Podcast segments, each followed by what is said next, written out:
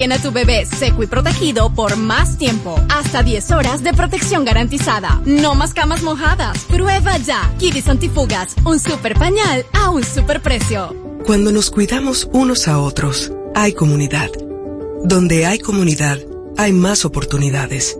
Donde hay más oportunidades, se vive mejor. Por eso en Grupo Punta Cana trabajamos diariamente de la mano con nuestra comunidad con proyectos que garantizan el acceso a salud y educación, promoviendo la cultura y el respeto por el medio ambiente, porque el verdadero desarrollo solo es posible cuando es para todos. Grupo Punta Cana con la comunidad. Descubre más en www.grupopuntacana.com.do. Jugosas, sabrosas, tiernas y frescas. Así describen nuestras carnes en supermercados Nacional. Detrás de un gran producto siempre hay una gran historia. Nos unimos a decenas de productores locales que crían con orgullo el mejor ganado dominicano, pasando por la más moderna planta procesadora del Caribe con procesos naturales, cuidando el más mínimo detalle para que cada corte llegue a nuestras tiendas con la calidad única que nos caracteriza. Porque lo que hacemos detrás de cada corte hace la gran diferencia. Supermercados Nacional.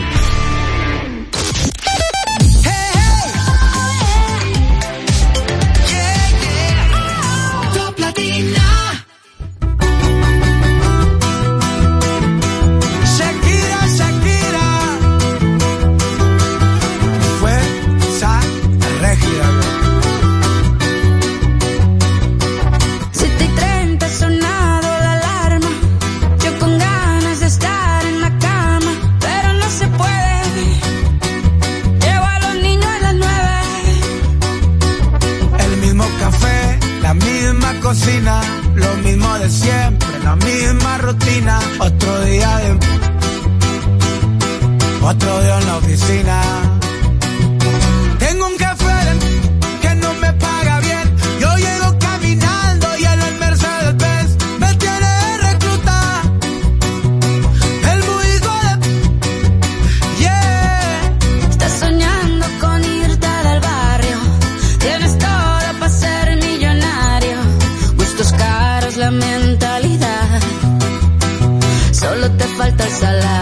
acumulan las facturas. Ser pobre es una basura. Mamá siempre me decía que estudiar todo asegura. Estudié y nada pasó, maldita vida tan dura. Trabajo más con pero menos con cura. Pero niña, qué locura. Esto sí es una tortura. Te matas de sola sola y no tienes ni una escritura. Dicen por ahí que no hay mal, que más de 100 años dura. Pero ahí sigue mi ex que no pisa sepultura. Tengo un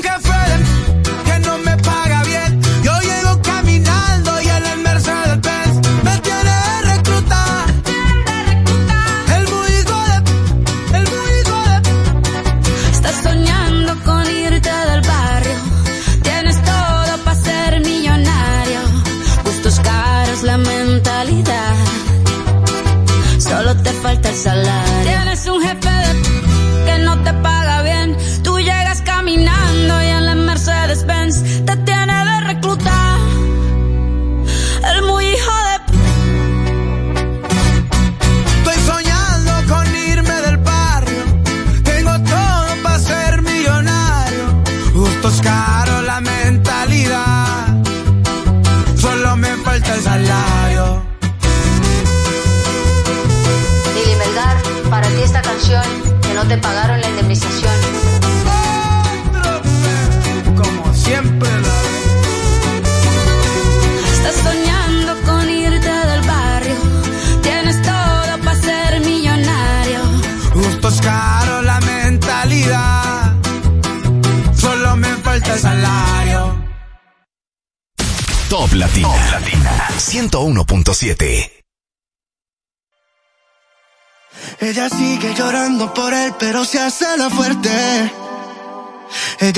yo ya lo olvidé, pero sabe que miente.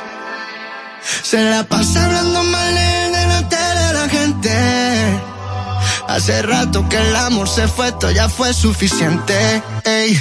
Pasa la página, na, na, na.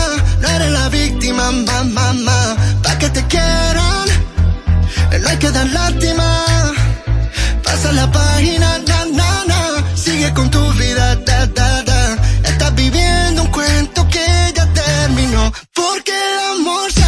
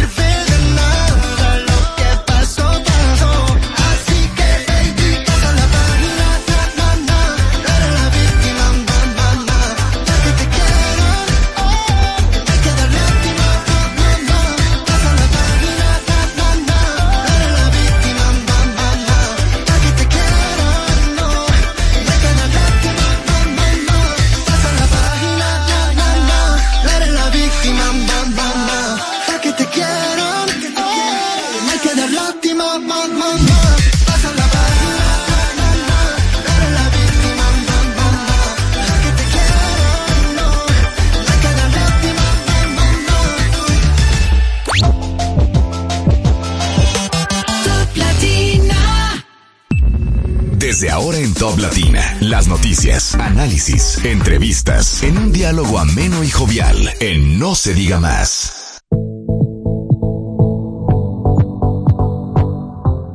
Hola, hola, muy buenos días. Bienvenidos a No se diga más a través de Top Latina, cuando son exactamente las 7 con 8 minutos de hoy, lunes 4 de diciembre del año 2023, primer día laboral del, del último año, del último mes del año. Así es. Casi se nos va. Ahora sí estamos en plena, en plena Navidad, ¿cierto? Mucha música. Para mí que tú estabas en la iglesia de las Mercedes bailando con la primera dama. Ay, ay, ay, ay, ay. Qué video, señores, ¿eh? No, no. No Pero fue un fin a- de yo veo esas épico. cosas y yo me siento muy contenta porque es que qué bueno que cada quien puede ser como es. Me da mucho pique los que critican en redes sociales a nuestra primera dama por ser tan auténtica y tan chula. Así que siga así, primera dama. García le dieron susurra. ahí. Yo no, yo no sé de qué me están hablando. Yo estuve absolutamente desconectado todo el fin de semana. Bueno, en la- en- estaban celebrando la conmemoración del primer Sí. pesebre que se puso en la República Dominicana y en, la- en medio de la celebración la primera dama estaba bailando los coritos, o sea, haciendo unos movimientos Claro, y lo- gozándose lo su cual, villancico. eh, detonó la- la- los críticos de siempre, eh, entre ellos Los Chedi García, como te digo. ¿Y qué decía Chedi? La primera dama lo es todo, pero en sorna. Sí, sí, sí. Y la primera dama le dio una respuesta con altura. Y, hermano, Claro que estamos sí. celebrando tal cosa y de hecho estamos gestionando hasta la instalación de los aires acondicionados para que se puedan celebrar más bodas en la iglesia de las Mercedes. Así que haga su vida, artista. Si la gente quiere bailar, que baile. si quiere reír, Claro, que de por Dios. Pero sí. ella, ella tiene, ella es tan fina que ella le termina diciendo te admiro artista, Artista. porque que es que esa es la primera dama, señores. Aprendan, aprendan. Bien amigos, en la producción de No se diga más, como siempre, Olga Almanzar, en la coordinación de producción Chayla Paredes, en los controles Marcelino de la Rosa. Recuerden que ustedes pueden seguirnos a través de nuestras redes sociales, No se diga más RD, tanto en X como en Instagram, y también pueden disfrutar de nuestras entrevistas tanto en YouTube como en Spotify, y de nuestra transmisión en vivo y en video, por supuesto, a través del canal de YouTube de Top Latina. Bienvenidos, Odette Hidalgo y Máximo Romero. Señores, muy buenos días y gracias. De verdad que estamos contentísimos de estar de vueltas aquí en No se diga más. Hoy es un día importante porque es el Día Internacional de los Bancos, eh, una fecha que debemos recordar para, para tomar la importancia de una institución tan eh, crucial en el desarrollo económico de un país y también un día importante para recordar que la mitad de los dominicanos no están bancarizados. Un llamado a nuestras autoridades para que hagan políticas públicas para que más dominicanos puedan tener esa seguridad que ofrece estar bancarizados. Esa es la exhortación del día de hoy y que también amanecimos con la noticia para muchos de que nuestra isla Saona no es nuestra, pero de eso vamos a hablar más adelante, así que no se muevan que tenemos mucha información para todos ustedes. Gracias por estar con nosotros, gracias a quienes nos acompañan desde diferentes puntos del país, Samaná 97.5, San Juan de la Maguana 101.7, Cotuí 92.5, Santiago de los 30 Caballeros, la ciudad más limpia y ordenada de América, 97.5, Higüey 101.7, Elías Piñas y las Matas de Farfán en la 91.9. Hoy es el Día Internacional de los Bancos. Vaya, vaya y pague o vaya y coja prestado según lo que le toque. Y el Día Internacional del Guepardo y el Día del Minero. Así que ya saben si conoce alguno de esos tres. O y, tal día como, y tal día como hoy, pero en el año 1984 murió un, el que debería considerarse un prócer mundial. Ajá. A ver, a ver. No, no, no, no, Ese científico estadounidense que tuvo la genialidad de descubrir la píldora anticonceptiva femenina. Yo tengo mis quejas porque ¿por qué nos inventaron una píldora para el hombre? Porque el hombre tiene 300, puede dar más de 365 embarazos y la mujer solamente puede embarazarse una vez al año. Así que a ese prócer de la patria y, esperamos que aparezca otro que quiera hacer la píldora masculina que todavía no se la han inventado. Deberían, es Deberían. Sí, eso sí, te apoyo. Dios mío. Pero bueno, ¿qué les parece si empezamos a hacer el recorrido por las portadas de los periódicos impresos de la República Dominicana del día de hoy, Marcelino, o nos vamos a pausa, como tú quieras. Y no se diga más, es momento de darle una ojeada a los periódicos más importantes del país y saber qué dicen sus portadas.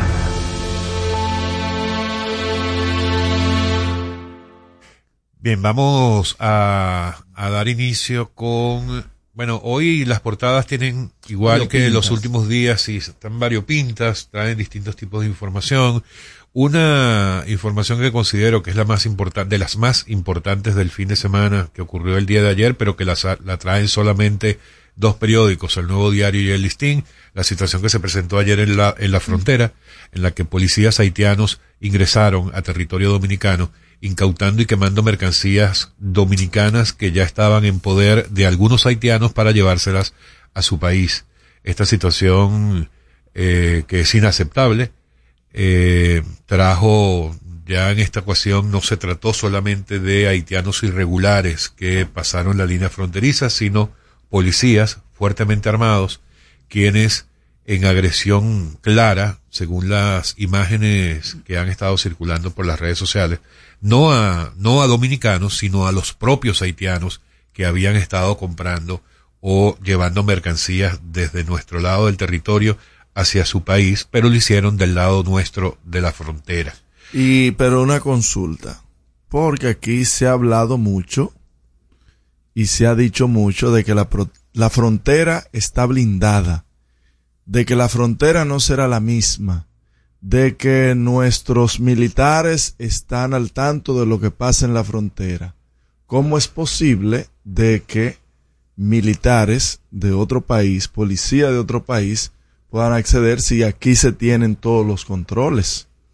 Porque esa es la gran pregunta. Ven, que, yo he venido diciendo durante todos estos meses? De que es una falsa que ha querido vender el gobierno dominicano y el presidente Abinader referente a la seguridad de la frontera. No hay forma, ni con la empalizada esa que están haciendo, porque eso no es un muro, es una empalizada. Entonces, dejen de estar vendiendo falsas promesas. Dejen de estar vendiendo eso. Mira cómo se le cae el discurso. Bueno, no estoy de acuerdo contigo. Esto no tiene Esto fue una situación eh, que definitivamente es una provocación de estos policías haitianos, así como ocurrió en la primera oportunidad hace unas dos Sí. semanas, cuando llegaron precisamente a ese segmento eh, que está de- del lado allá del muro, pero aún en territorio dominicano. Pero- Eh, y lo que se ha visto por a, a través de los medios, a través de las redes sociales, pareciera que los militares dominicanos eh, no actuaron en contra de estas de estos militares o de estos estaban ahí, policías se enteraron por, las un redes. tema por un tema de prudencia. En todo caso, lo lo que es lo que sería correcto es que hoy las autoridades dominicanas, empezando por el por el general Soto, el director de del CESFRON, deba dar las declaraciones y las informaciones.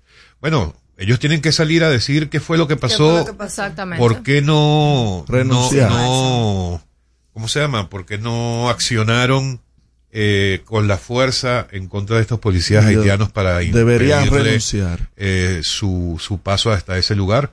No ha habido una declaración oficial por parte del gobierno dominicano, por lo cual yo creo que hoy eso debería producirse. Por su parte, en el Caribe eh, lo colocan o lo encuadran desde la perspectiva de policías en Haití agreden a comerciantes de República Dominicana. Los dominicanos denuncian que los agentes le lanzaron bombas lacrimógenas y que destruyeron sus mercancías.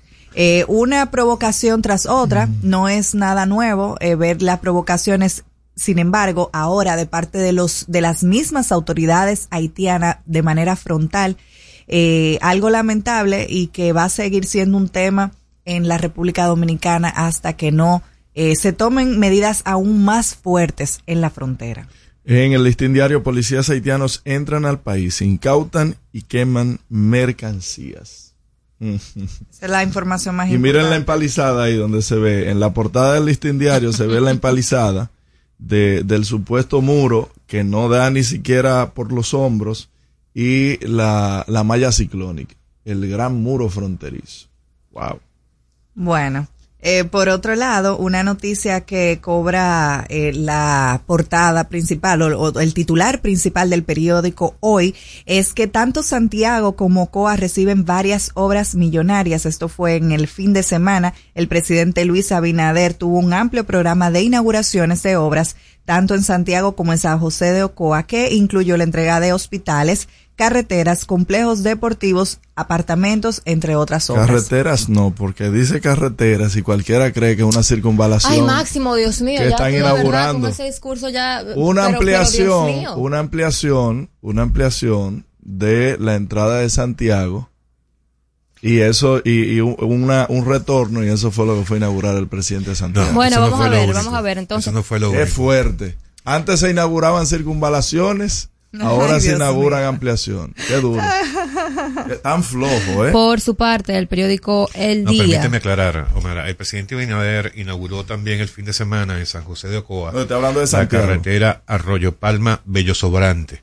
Una carretera que sea que tú sabes, voy a aprovechar de decir esto. ¿Tú sabes cuál es la gran diferencia entre toda la gran cantidad de obras que ha estado inaugurando el presidente Abinader durante todos estos años, años de gestión y que tienen que ver con eh, carreteras, caminos, eh, obras de infraestructura? Es que eh, son obras que benefician realmente a distintas comunidades y que probablemente desde la capital no se le ha dado nunca absolutamente ninguna importancia porque probablemente no le generaba la cantidad suficiente de votos para poder eh, o mantenerse o volver a la, a la más alta magistratura.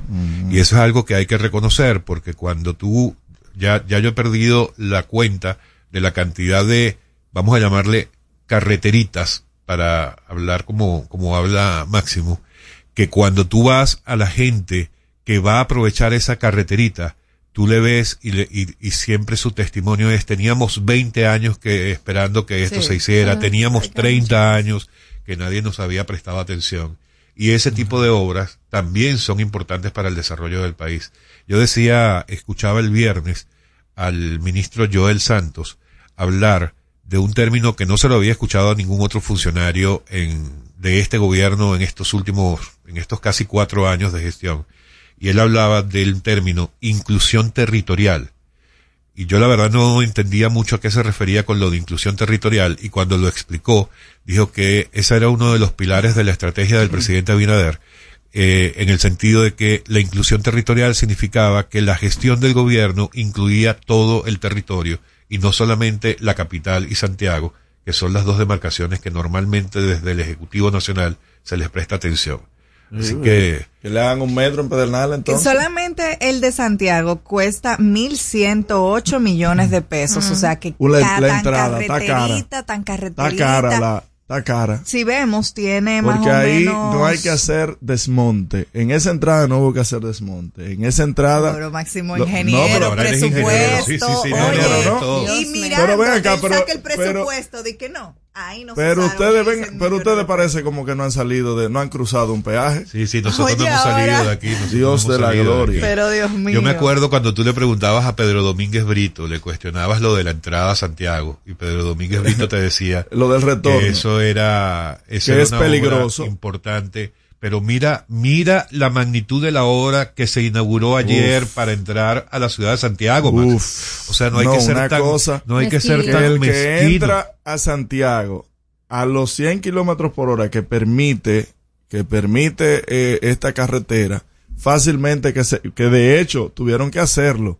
Tuvieron que remozar la misma entrada que ya antes de quedó ser muy bonita inaugurada entrada. por la cantidad de accidentes quedó. y por la cantidad Bueno, de camiones y que no- vehículos que, se habían mejor que no se haga ninguna carretera ni autopista más en el No, país. no es eso. Lo que pasa es que esa entrada, ese como retorno tiene manejan un los dominicanos, como manejan los dominicanos, seguramente se van a matar cada vez ¿Y más. cómo usted pone un retorno, un hay. retorno en la misma entrada y haciendo una curva en la misma entrada? Sin ningún tipo de aviso, sin nada. Bueno, por listo. Invitamos a tu candidato y que nos explique la situación que se está viviendo en Santiago. Por otro lado, el periódico El Caribe pone como a titular la selección de jueces del Tribunal Constitucional. El órgano ha evaluado ya a 58 postulantes y entrevistará a 57 entre hoy, Ya esta semana terminan sí, las entrevistas de los 65 que faltan y posiblemente ya la semana que viene o Han esta misma estado- semana se Han estado decisión. bastante interesantes estas entrevistas. Algunos postulantes, la verdad, eh, dan pena. No, no lo voy a negar, dan pena Sí. respecto a las posturas que han eh, sometido en las entrevistas. Otros quizás tengan eh, cierto potencial, pero yo me quedé esperando más. Me quedé esperando mucho más de muchos de los postulantes. Y no vamos a hablar de la portada del Diario Libre. Ustedes no quieren hablar de la encuesta Greenberg Diario Libre, ¿eh? Espérame, déjame, antes de entrar a lo de la encuesta de Greenberg, como estamos hablando del Consejo de la Magistratura, Mm, mm, dio pena ayer sí. la declaración del candidato del PLD, Abel El Martínez. sábado. Eh, bueno, yo la vi ayer. Él no sabe Ay, que de qué Dios van a mío. hablar, ya sabe. Yo la vi ayer en la que hace una denuncia eh, de que supuestamente el PRM ya tiene al presidente del Tribunal Constitucional mencionando a un abogado de nombre Napoleón Esteves por su fili- por su afinidad, filiación, por su relación con el partido y con algunos de los dirigentes del partido. Yo decía, wow, pero hay que ver que, que en las campañas hay que aguantar todo, ¿no? y, y los candidatos tienen la cara más dura en cualquier otro momento en las campañas electorales. Dale, Milagros. Porque yo recordaba, lo primero es que, ¿cómo? Dale, Milagros Ortiz. No, no, no, no. O sea, yo, yo solamente recordaba en el momento en que escuchaba a, a Albert Martínez que lo primero es que Napoleón Esteves no es miembro del PRM. Pero recordé cuando designaron a Luis Henry Molina como presidente del Tribunal Supremo de Justicia, quien era miembro del Comité Central del PLD en ese momento, y renunció al PLD para poder eh, eh, juramentarse como presidente del Tribunal Supremo. Yo decía, ¿será que Abel no recuerda ese momento? ¿Será que Abel no recuerda que Luis Henry Molina era miembro del Comité Central del PLD cuando fue designado? Eso por una parte, pero por otra, me pareció una falta de respeto de su parte, no solamente con el Consejo Nacional de la Magistratura, sino con sus propios compañeros José Dantes y, Víctor Fadul. Eh, ¿Y por qué digo que es una falta de respeto hacia ellos? Falta de respeto hacia ellos. Bueno, porque Víctor Fadul es miembro del Consejo. Las personas que son seleccionadas y, y posteriormente designadas para cualquiera de estas altas cortes, eh, que forman parte del Consejo Nacional de la Magistratura, incluyen a representantes de, las de, la- de los partidos de la oposición, de los principales partidos de la oposición. Allí está Víctor Fadul, está José Dantes como asesor. Yo me pregunto, ¿será que él está seguro, está convencido que Víctor Fadul y José Dantes están en la componenda del PRM para nombrar a Napoleón Esteves como nuevo presidente del Un Tribunal voto- El Constitucional? voto de Víctor Fadul no decide. ¿Quién tiene mayoría? Ok, entonces, entonces Bautista Rojas sí. ¿Quién tiene? dos. Sigue. ¿Cómo está la correlación? Máximo, no quieras, no Pero te quieras. estoy preguntando cómo está la correlación. Bueno, está bien. Va a ser puro PRMista, pues ahí en el Tribunal Constitucional. Mira, vamos a dar hasta aquí el recorrido por las portadas de los periódicos impresos de la República No, no, Dominicana no, no, del no, de pero hoy. porque vamos a dar fuera la que más Porque- me interesa. Espérate, después de este segmento vamos a hablar de la encuesta Greenberg de Diario Libre, que es el principal Para titular darle del Diario tiempo a Libre del Máximo día de de que hoy. prepare su, su Estamos en No se diga más a través de Top Latino. Al regreso, más información en No se diga más. Top Latina.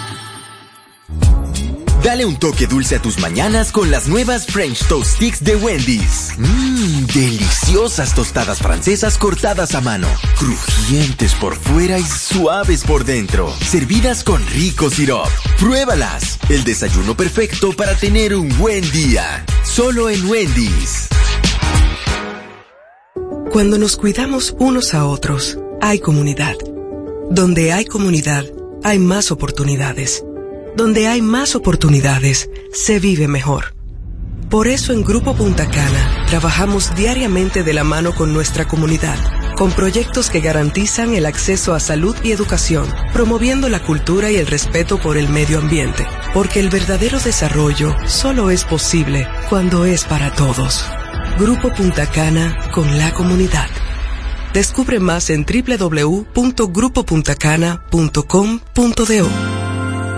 La Navidad es rica, más una noche buena se celebra en mi tierra. La Navidad de adentro, la que viene del alma, solo se ve en Quisqueya. Presente todo el tiempo, presente en cada mesa de los dominicanos. La Navidad que empieza solo se da en mi tierra. La Navidad que es rica, la que viene del alma, se celebra ¿Cómo celebramos la Navidad en República Dominicana? Aquí en el Seibo State goza la Navidad. Aquí hay aguinaldo en todos los barrios. La iglesia se encarga de eso. La música la ponen toda la noche los músicos durante todo el mes de diciembre. Así que si tú quieres, echa para acá para que disfrute la Navidad al estilo del Seibo. Y así celebramos la Navidad en República Dominicana. Este segmento fue presentado por Gobierno de la República Dominicana. Latina. Hey, ¿y qué se siente montarte en tu carro nuevo? La emoción de un carro nuevo no hay que entenderla, hay que vivirla. 25 años encendiendo nuevas emociones contigo. Visítanos en concesionarios, dealers, sucursales y en autoferiapopular.com.do. Te aseguramos las condiciones de feria que se anuncien. Banco Popular, a tu lado siempre. ¿Gastando mucho dinero en pañales? Prueba Kidis Antifugas con superpoder absorbente que mantiene a tu bebé seco y protegido por más tiempo. Hasta 10 horas de protección garantizada. No más camas mojadas. Prueba ya. Kidis Antifugas, un super pañal a un super precio. La Navidad es rica, más una noche buena se celebra en mi tierra la Navidad de adentro, la que viene del alma, solo se ve en Quisqueya. Presente todo el tiempo, presente en cada mesa de los dominicanos. La Navidad que empieza un primero de enero, solo se da en mi tierra. La Navidad que es rica, la que viene de celebra mi tierra. Jugosas, sabrosas, tiernas y frescas. Así describen nuestras carnes en Supermercados Nacional.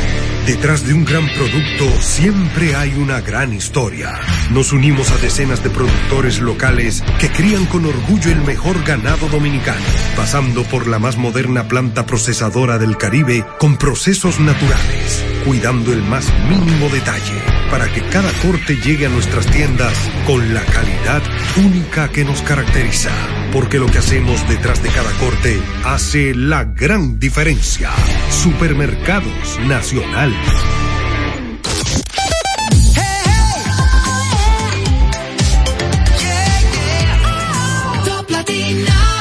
Interactúa con nosotros 809-542-1017. Seguimos conectados con ustedes en No se diga más por Top Latina. Bien, amigos, de vuelta y no se diga más a través de Top Latina. Bueno, en el, en el escenario dominicano eh, hay dos encuestadoras que son emblemáticas por muchos años, lo han sido. Por un lado, la encuesta Gallup, que hasta el último proceso electoral era publicada o era realizada en alianza con el grupo de medios Corripio. En los últimos tiempos, en los últimos meses, ha estado más bien con, en alianza con el grupo RCC Media. Y la otra encuesta que suele ser emblemática también, la encuesta Greenberg, que la lleva adelante en alianza con el periódico Diario Libre. Y precisamente la encuesta Greenberg, su primera edición para efectos del de los periodos electorales de, o los procesos electorales del 2024, se publicó hoy en su primera entrega y es la principal información de portada del periódico Diario Libre. Odette, ibas a hablar de ella. Bueno, señores, la verdad es que cada vez que sale una encuesta, uno tiene la fotografía del momento. Las cosas pueden cambiar. Hemos visto cómo el presidente Abinader se ha mantenido encabezando las encuestas, seguido por el expresidente Leonel Fernández. Y en un tercer lugar, pero eh, avanzando, ¿eh, Maxi? Está el aspirante por el PLD, Abel Martínez, quien en esta encuesta... ¿Avanzando o retrocediendo? En esta encuesta aparece ¿Quién, con un Abel? 17%. En la última encuesta salía con un 12, un 13% aproximadamente. Y eh, en las encuestas que hemos visto siempre se han mantenido en ese 10, 12, 13. Y ahora lo vemos eh, con un puntero 17%. Pero hay varias cosas que yo quisiera eh, destacar de esta encuesta. Y es como el alto costo de la vida es lo que principalmente está afectando la popularidad del presidente Abinader, que aunque sí hay que reconocer que está en muy buenas, en muy buenas condiciones, en un buen posicionamiento, el, el componente del alto costo de la vida es de las cosas que más le afectan. El titular del Diario Libre destaca que eh, tres cosas que aprueban de la gestión del presidente Luis Abinader está el tema del turismo, eh, que ha sido eh, uno de los hitos más importantes del gobierno en materia de turismo, la- la- los récords que se han batido. También la lucha contra la corrupción. Eh, interesante que hayan tomado esto, destacando cómo se aprueba el, el, el gobierno del presidente Abinader, sí, porque ya la lucha contra la corrupción pasó del 2020 a ser la principal preocupación del dominicano a ser como la cuarta preocupación del dominicano. O sea que eso va proporcional. Y eh, también, y para mi sorpresa, está la reforma policial eh, que recibe aprobación de los encuestados. Eh, muy interesante esas informaciones. Y algo que no es algo nuevo, sino que lo hemos visto siempre, y es que el sentimiento del dominicano es que el crecimiento va hacia los ricos más que a los pobres. Yo creo que esos son los insights más importantes de esta encuesta y yo quiero destacar algo importantísimo también, que a mí me sorprende los votos por edad de esta encuesta, eh, viendo que el presidente Luis Abinader, donde mejor está posicionado, es en las personas más adultas. Desde mi perspectiva. Sin embargo, él está encabezando en todos los segmentos eh, de edad. Eh, sin embargo, donde él bate con un 60% es en las personas mayores de 65 años. Eh, a los que son menores de 30 años, El presidente también encabeza con un 42%, Leonel Fernández con un 35% y Abel con un 21%, siendo este el porcentaje donde Abel y, bueno, todo, Abel y Leonel tienen mayor aceptación. Yo creo que esos son los insights más importantes eh, e interesantes de, de esta encuesta Greenberg Diario Libre. Otro, eh, otros datos de interés de la, de la encuesta Greenberg, lo del voto por región, eh, y allí se ve como el mayor apoyo que recibe el presidente Abinader es en las regiones este y, y central. Central, supongo que es todo el Cibao. Eh, en el este, la zona de la Altagracia, la Romana, toda esa zona del este del país, Miches, eh, y donde menos simpatía tiene o menos reconocimiento es en la zona metropolitana, donde tiene un 43% versus 65 que tienen estas dos regiones anteriores, este y central, 43 en metro y 44 en norte. Eh, también otros datos interesantes es el voto por nivel de ingreso, eh, donde, donde mejor está el presidente Abinader es en el segmento que gana más de 400 mil pesos mensuales, evidentemente el segmento más eh, pequeño de la población, el de mayor eh, poder adquisitivo, le da un 49%, mientras que en donde, donde menor eh, simpatía recoge es en los que ganan menos de 150 mil, donde está con un 36% versus un 33 de Leonel Fernández y un 21 de Abel Martínez. Otros datos interesantes. Hay que destacar de eso que tanto Leonel Fernández como Abel Martínez encabezan las encuestas en las personas que tienen menores, Menores. ingresos. Eh, un dato importante que nos hace entender un poquito de qué va todo esto.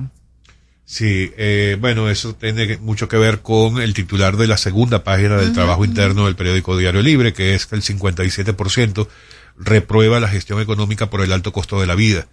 Es el, el- la principal problemática que reconocen los encuestados eh, es. de esta encuesta Greenberg. Ahora, hablabas de el resultado a nivel de simpatía de los candidatos presidenciales, pero hablaste solamente del porcentaje del presidente Abinader.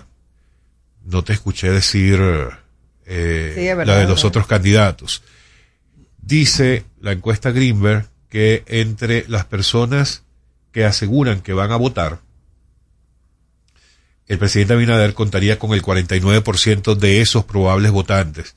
Recuerden que en las encuestas suelen hacerse dos preguntas con respecto a los candidatos presidenciales. Una es quién usted creería o Mm. quién usted cree que va a ganar, en la que no necesariamente eh, tiene que ver con tu simpatía, sino que yo puedo simpatizar por Abel Martínez, pero puedo no creer que vaya a ganar. Por ejemplo, eh, también está la, la pregunta de por quién votaría usted si las elecciones fueran hoy. Allí eso sí ya demuestra directamente una intención de voto por parte de la persona que responde.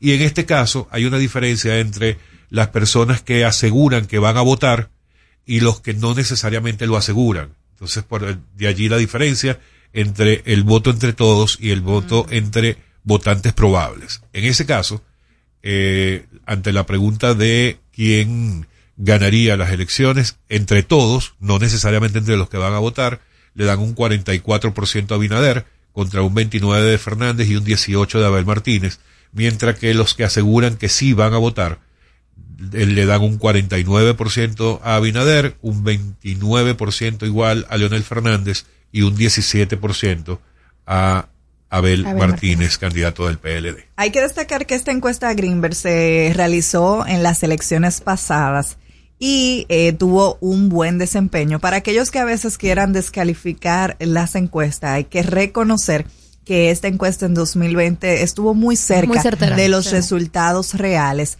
Eh, en las en la pasada le daba al presidente Abinader con un 56, a Gonzalo un 29 y a Leonel un 12 Eh, o sea que hay que reconocer que esta encuesta Greenberg, aunque no es de las más tradicionales, está tomando un posicionamiento importante eh, con las predicciones que está realizando en estos momentos electorales. Esta encuesta se realizó a nivel nacional el- entre los días 12 y 18 de noviembre Y el mismo periódico hace la salvedad de que se realizó antes de las tormentas de finales de noviembre que dieron al traste más de 30 muertos. La encuesta fue diseñada por Greenberg Kinland Rosner en asociación con, Bull, eh, con Bully Pulpit Interactive y se entrevistó a unos 1067 adultos dominicanos, de los cuales eh, 730 fueron identificados como votantes probables, eh, para lo cual representa un 68% de la población en edad de votar. El margen de error eh, de la muestra aleatoria es de 1.067 y 730 eh, de más o menos un 3,0 y un 3.6 puntos porcentuales respectivamente en intervalos y con una confianza de un 95%. Ahora, la encuesta que sí midió eso que comentas, lo de las lluvias y la caída del muro del 27 de febrero y todo eso, esta semana que acaba de terminar, fue ACD Media, eh, encuesta que eh, realiza o ha estado realizando el grupo de Super 7 FM y el grupo Dani eh, Alcántara. el grupo de Dani Alcántara. Eh, y allí, particularmente, en el tema de las percepciones acerca de distintas situaciones, está lo de la caída del muro del 27 de febrero. Lleva como 20 encuestas en le hacía la, la pregunta directamente ante los hechos ocurridos con la caída del muro de la avenida 27 de febrero, ¿quién cree usted que es el culpable? Le preguntaban a los encuestados. Uy. El 15% aseguraba que el gobierno actual, el 20.7% el gobierno del PLD, el 20.7% decía que ambos, el 41.5% manifestaba no saber. También en cuanto a las candidaturas, allí eh, los encuestados, ya va que voy a llegar a esa parte, dice la encuesta AC de Media que, ya va que se me fue, perdonen. ¿Qué? ¿Que no te gustó Greenberg fue? No, lo que pasa es que mencionabas que esta encuesta de Greenberg no había medido lo de las lluvias. No, digo yo no, el mismo no periódico lo dice, lo dice la- en la ficha técnica. Bueno, y recordé que la de AC de Media, que no la hemos comentado acá, Para enriquecer la conversación máximo. Dios Oh. mío. Pero estamos hablando de Greenberg y usted se va para una en- en- encuestadora que usted sabe de dónde que sale todo eso. ¿de dónde sale? Bueno, Greenberg y todo sale Abinader puntero. Oriéntanos, ¿de dónde sale? No, tomo agua y respiro. Dele desarrollo, No, varón. no, yo entiendo que no hay necesidad de descalificar las encuestas. Al final, todas las encuestas dan Es que si somos, los si somos varoncitos, somos varoncitos, ¿de dónde es que sale? Dele, desarrolle. El, el tema no, es, es que no soy yo que lo hoy- estoy diciendo. Hoy ¿De dónde sale la el- encuesta CD Media? El día de hoy, Oriéntanos, Máximo. el día de hoy, Ilumínanos. al día de hoy es lo que siempre hemos estado hablando. No hay definición en primera vuelta. El gobierno está haciendo todas a las habidas y por haber por tratar de subir y no seguir la desescalada que tiene el presidente Abinader por las malas decisiones que está tomando, por el alto costo de la vida, por la inseguridad ciudadana, por el descalabro del sistema de salud, por el descalabro del sistema educativo y eso la gente propiamente lo ve.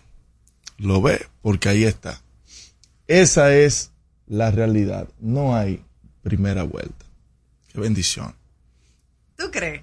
No, no, no, hay que ver. Yo creo que todavía no eh, eh, falta tiempo para nosotros determinar, porque es que tiempo. hay que, hay que, hay que ver eso muy bien. Pero la verdad es que ambos escenarios son posibles, tanto que el presidente se vaya en primera vuelta como que haya A su segunda casa se vuelta. va en primera vuelta. Sin embargo, es muy temprano para decirlo, pero por lo que hemos visto las últimas encuestas, tienes que reconocer, Máximo Romero, que el presidente Abinader, con toda la crisis mundial y con todos los problemas que estamos viviendo en la República Dominicana, está muy puntero y con una aceptación que a mí de verdad hasta me sorprende. No, no. Y creo que la oposición no ha sabido capitalizar eh, de verdad todas las cosas que han sucedido. Ay, no han sabido capitalizarlo porque yo pensaba que a esta altura ya Abel iba a estar por lo menos un 20%.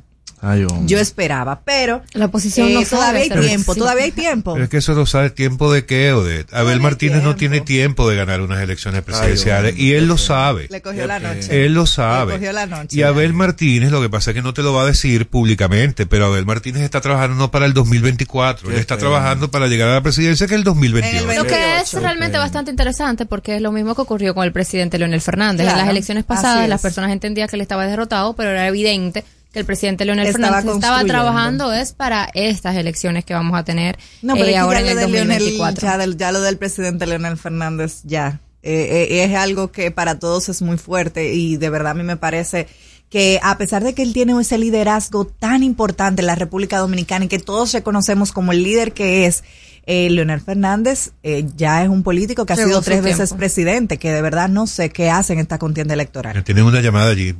Buenos días. Sí, buenos días a todos. ¿Con quién hablamos? Muchas felicidades el- por su programa. Hablan con Carlos Castillo desde Santo Domingo Este. Buenos días, Carlos. Sí, me gustaría hacerle un pequeño comentario a Máximo, eh, a- al cual respeto mucho y le tengo mucha admiración. Pero mi querido Máximo, una cosa es la realidad y otra es tu opinión. Ay, Dios mío, Carlos. Pero aquí eso es lo que damos opinión, Carlos, querido. Orden y mande, desarrolla. Pero eh, mi hermano Máximo, usted dice que la que es una realidad lo que usted está diciendo y es una opinión porque todavía no han llegado las elecciones. Sí, Igual Sí, lo que dicen ahora- las encuestas. Es una posibilidad. Exacto, pero la realidad todavía no se ha dado. Cuando llegue ese día de las elecciones, ahí estará dada la realidad, hermano. Como debe ser. Excelente exhortación. Muchas gracias. Gracias, Gracias, Carlos. Carlos. Carlos Castillo. Bueno, Ah. mira, nos llegó la, la pausa, la hora de la pausa, pero eh, no quiero que de- dejar de comentar en algún momento del programa de hoy la situación en el Colegio de Abogados. Sí. Eso está de interesante, hablando de alianza. La primera estocada. Vamos a verlo. Amigos, estamos en No se diga más a través de Top Latina. Usted escucha No se diga más en Top Latina. Top Latina. Hey, ¿y qué se siente montarte en tu carro nuevo? La emoción de un carro nuevo no hay que entenderla, hay que vivirla. 25 años encendiendo nuevas emociones contigo. Visítanos en concesionarios, dealers, sucursales y en autoferiapopular.com.do. Te aseguramos las condiciones de feria que se anuncien. Banco Popular, a tu lado siempre.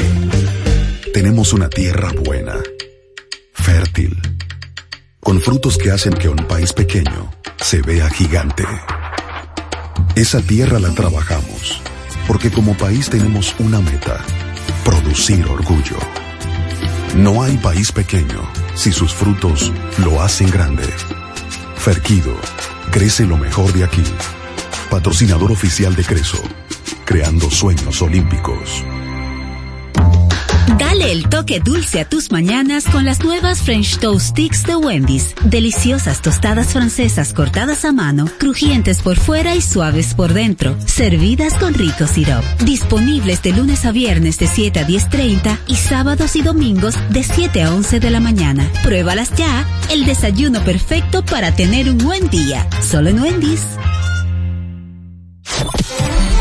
¿Cómo celebramos la Navidad en República Dominicana? En Santiago, la Navidad es una de las épocas más esperadas del año. Se activan los puestos de ventas tradicionales de puerco en puya, en Bellavista, debajo del puente de los hermanos Patiño. La decoración de los barrios para el concurso Decora tu barrio ya es una tradición. Hay que ganarse esos chelitos. El día 25 uno se lo dedica a compartir con los niños en familia. Y no se puede quedar las mañanitas y los aguinaldos.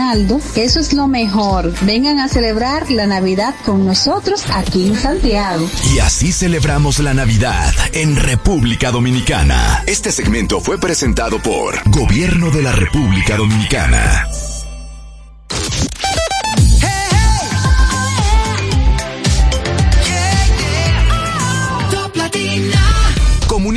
Nosotros al 809-542-1017. No se diga más. Infórmate sobre los principales acontecimientos del deporte en No se diga más.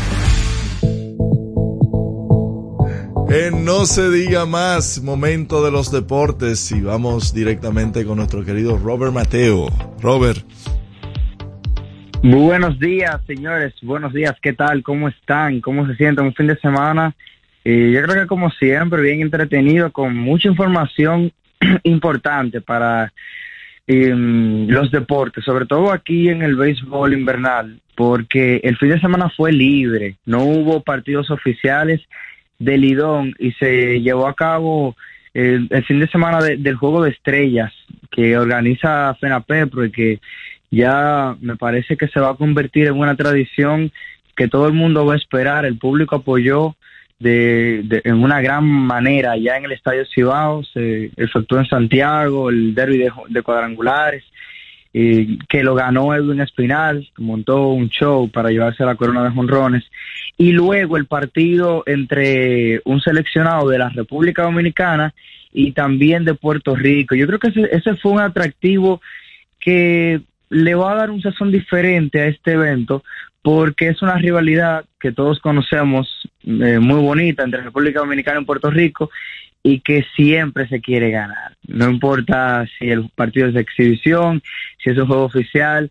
eh, aquí no está José Offerman para decir que él, él no va a jugar esos encuentros para ganarlos. Siempre se quiere ganar y fue un juego muy, muy reñido. Y a pesar de que fue un partido de estrellas, yo creo que el béisbol da esa ligera ventaja sobre otros deportes que son de contacto y es que los jugadores eh, eh, pueden no, no decir arriesgarse chin más, sino jugar un poco más pegado a la realidad de- del mismo deporte. En el último momento Juan Carlos Pérez pegó un hit remolcador y Dominicana ganó dejando en el terreno a Puerto Rico 5 por 4. Un juego donde se pegó- Dominicana pegó 13 hits, Puerto Rico pegó 9 y fue un partido bien pero bien entretenido, para nada aburrido. Y yo creo que fue todo un éxito el fin de semana de estrellas que organizó la FENAPEPRO. Y allá en el Estadio Cibao la gente respondió y de qué manera.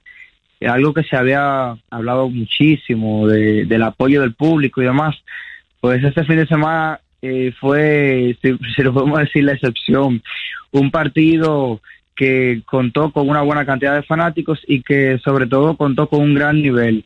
Eh, cosas a mencionar en Lidón, y es que varios jugadores eh, ya están de manera oficial eh, detenidos por sus equipos de grandes ligas.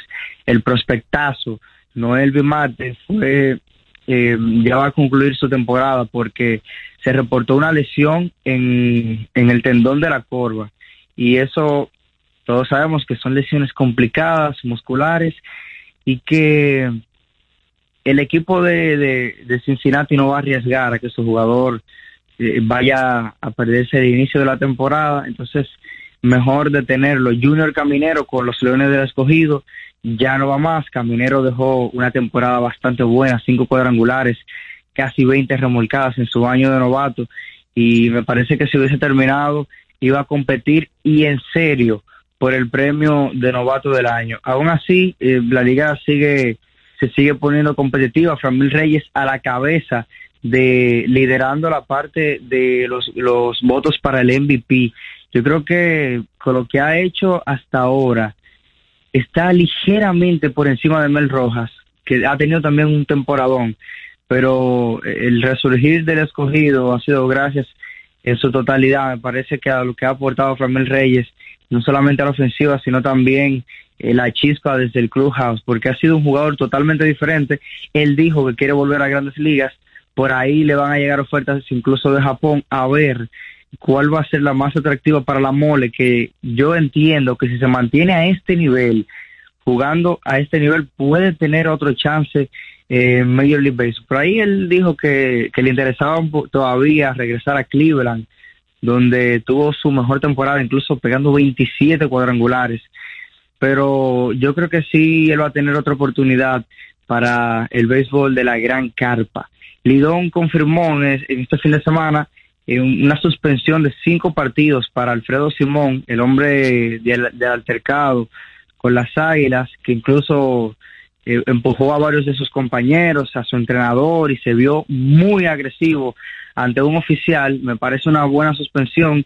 Cinco encuentros y 75 mil pesos eh, además de que tiene una advertencia a sanciones mayores si vuelve a mostrar una conducta como esta. Ese jugador no es la primera vez que sucede. Eh, me parece que Lidón acciona bien al suspenderlo por cinco partidos y una una buena decisión porque ya eh, son cosas que no se pueden permitir aquí y que no se puede dar espacio a que otro jugador piense que puede volver a hacer eh, cosas tan fuera de lugar, tan antideportivas en un deporte que es meramente entretenimiento y sobre todo entretenimiento para toda la familia. Eh, bien por Lidón, hay que aplaudirle eso porque fue una, me parece una muy buena ejecución de ese problema.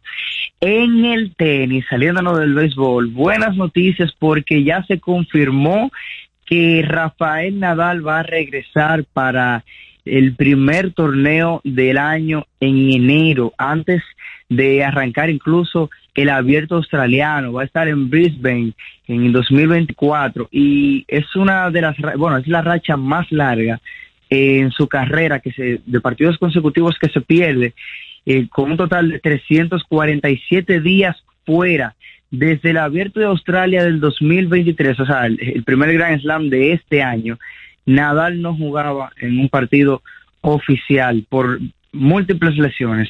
Se ve muy sano los entrenamientos que se filtran en las redes sociales y sobre todo el jugador ha dicho que está en una buena condición física. Nadal dijo que se iba a retirar en el 2024, pero por la calidad de competidor que es, si él nota que su cuerpo le responde positivamente el año que viene, yo creo que vamos a tener Nadal por un ratico más. Y me parece que el nivel que tiene todavía eh, tenístico es superior al resto, a, a la mayoría. Cuando estuvo en cancha, estaba compitiendo por el, por el puesto número uno del mundo con Carlitos Al- Alcaraz, ahora lo tiene Novak Djokovic y yo creo que esa es una motivación extra para Rafa que viene con todo. Y qué bueno que ya va a estar totalmente disponible Nadal porque son muchos los días que ha estado fuera, prácticamente un año sin tener eh, una, una competencia real en el tenis profesional. Además de todo esto, vamos a dar un paso por el fútbol porque en España el Barcelona ganó ayer un partido que tenía un sabor diferente. Además de que era importante, un juego en la liga, era un encuentro donde Joao Félix enfrentaba a su ex equipo, el Atlético de Madrid, donde no le fue para nada bien y precisamente marcó el único tanto del encuentro, un golazo. Un golazo al minuto 29, puso el 1 por 0. El Barcelona sube al tercer puesto de la tabla, desplaza eh, ya por una cómoda diferencia al mismo Atlético de Madrid y se, sola- y se pone solo cuatro puntos por detrás del Girona y del Real Madrid que tienen la primera y la segunda posición. Yo creo que con, con este triunfo eh, el Barça se da un respiro porque había tenido unas cuantas, unos cuantos partidos eh, muy incómodos, eh, no perdiendo, pero ganando eh, con cierta dificultad. Real Madrid ganó ante el Granada 2 por 0 en el fin de semana y el Girona al Valencia. El Girona ha sido la sorpresa, no me parece que la sorpresa solamente de la liga, sino de las cinco grandes ligas europeas, incluso por, por encima de lo que está haciendo el, el Leverkusen en, y también el mismo Dortmund en Alemania. Además de todo esto en el baloncesto de la NBA, un fin de semana que ha, puesto en problemas a varios equipos, principalmente a los Golden State Warriors. Ganaban por paliza, casi 30 puntos ante los Clippers y votaron el juego. Otro partido más que Golden State no puede cerrar y ahora caen con un récord de 9 y 11 en el lugar, en el onceavo lugar de la Conferencia del Oeste. Y es cierto, está empezando la temporada y toda la cosa, pero Golden State no pinta nada bueno. Lo, el cambio de Chris Paul no se ha visto como un efecto positivo de eso y yo creo que es un momento de preocuparse porque ya los jugadores que tienen, las estrellas, están en edad. Dígase, Steph Curry que sigue que sigue teniendo un temporadón en realidad, pero para nadie es un secreto que Steph Curry ya está pasado los 35 años. Clay Thompson va también acercándose y ha bajado considerablemente su rendimiento. Y quienes sí están jugando muy bien son los Minnesota Timberwolves, que son la sorpresa hasta el momento del año. 123 por 117 le ganaron a Charlotte. En ese partido, Rudy Gobert un juegazo, 26 puntos, 12 rebotes. Y ahora Minnesota se pone 15 y 4 y son el primer lugar y de manera sólida en el oeste, jugando un alto nivel y el dominicano Carl Anthony Towns con una señora temporada en su último año que puede ser eh, un año de cambio para él. 28.7 rebotes, 5 asistencias, gran porcentaje de tiro de campo y se ve sólida la defensa de Minnesota y sobre todo la ofensiva cargando Anthony Edwards y Carl Town. Y cuando se suman jugadores como Rudy Gobert, como Rudy Gobert y también como Mike Conley Jr., cuidado con este equipo de los Timberwolves porque ha sido el mejor equipo de Minnesota en los últimos 30 años. Ha sido bueno ha sido el conjunto de los Minnesota Timberwolves y los Lakers han tenido un repunte bueno luego de un inicio incómodo. Le ganaron a Houston y se ve bastante bien Anthony Davis, sobre todo la defensa, con un partido de cinco bloqueos. Señores, muchísimas gracias por estar en este, en este segmento. Nos vemos en una próxima. Pasen feliz resto del día. Igual para ti, Robert. Amigos, ha sido Robert Mateo con los deportes en No Se Diga Más. Al regreso, más información en No Se Diga Más.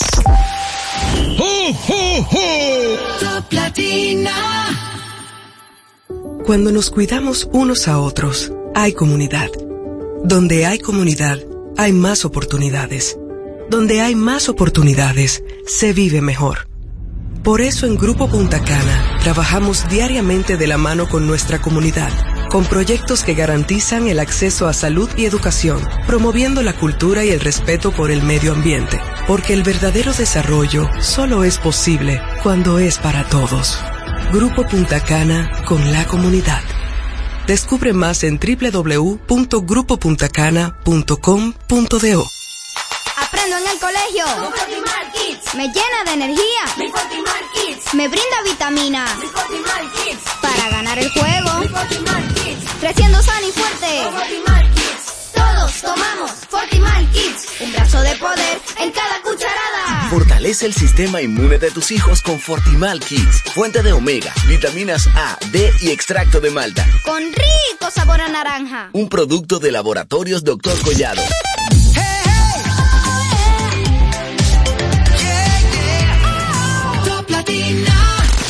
Síguenos en las redes sociales. Arroba No Se Diga Más Radio. Usted escucha No Se Diga Más en Top Latina.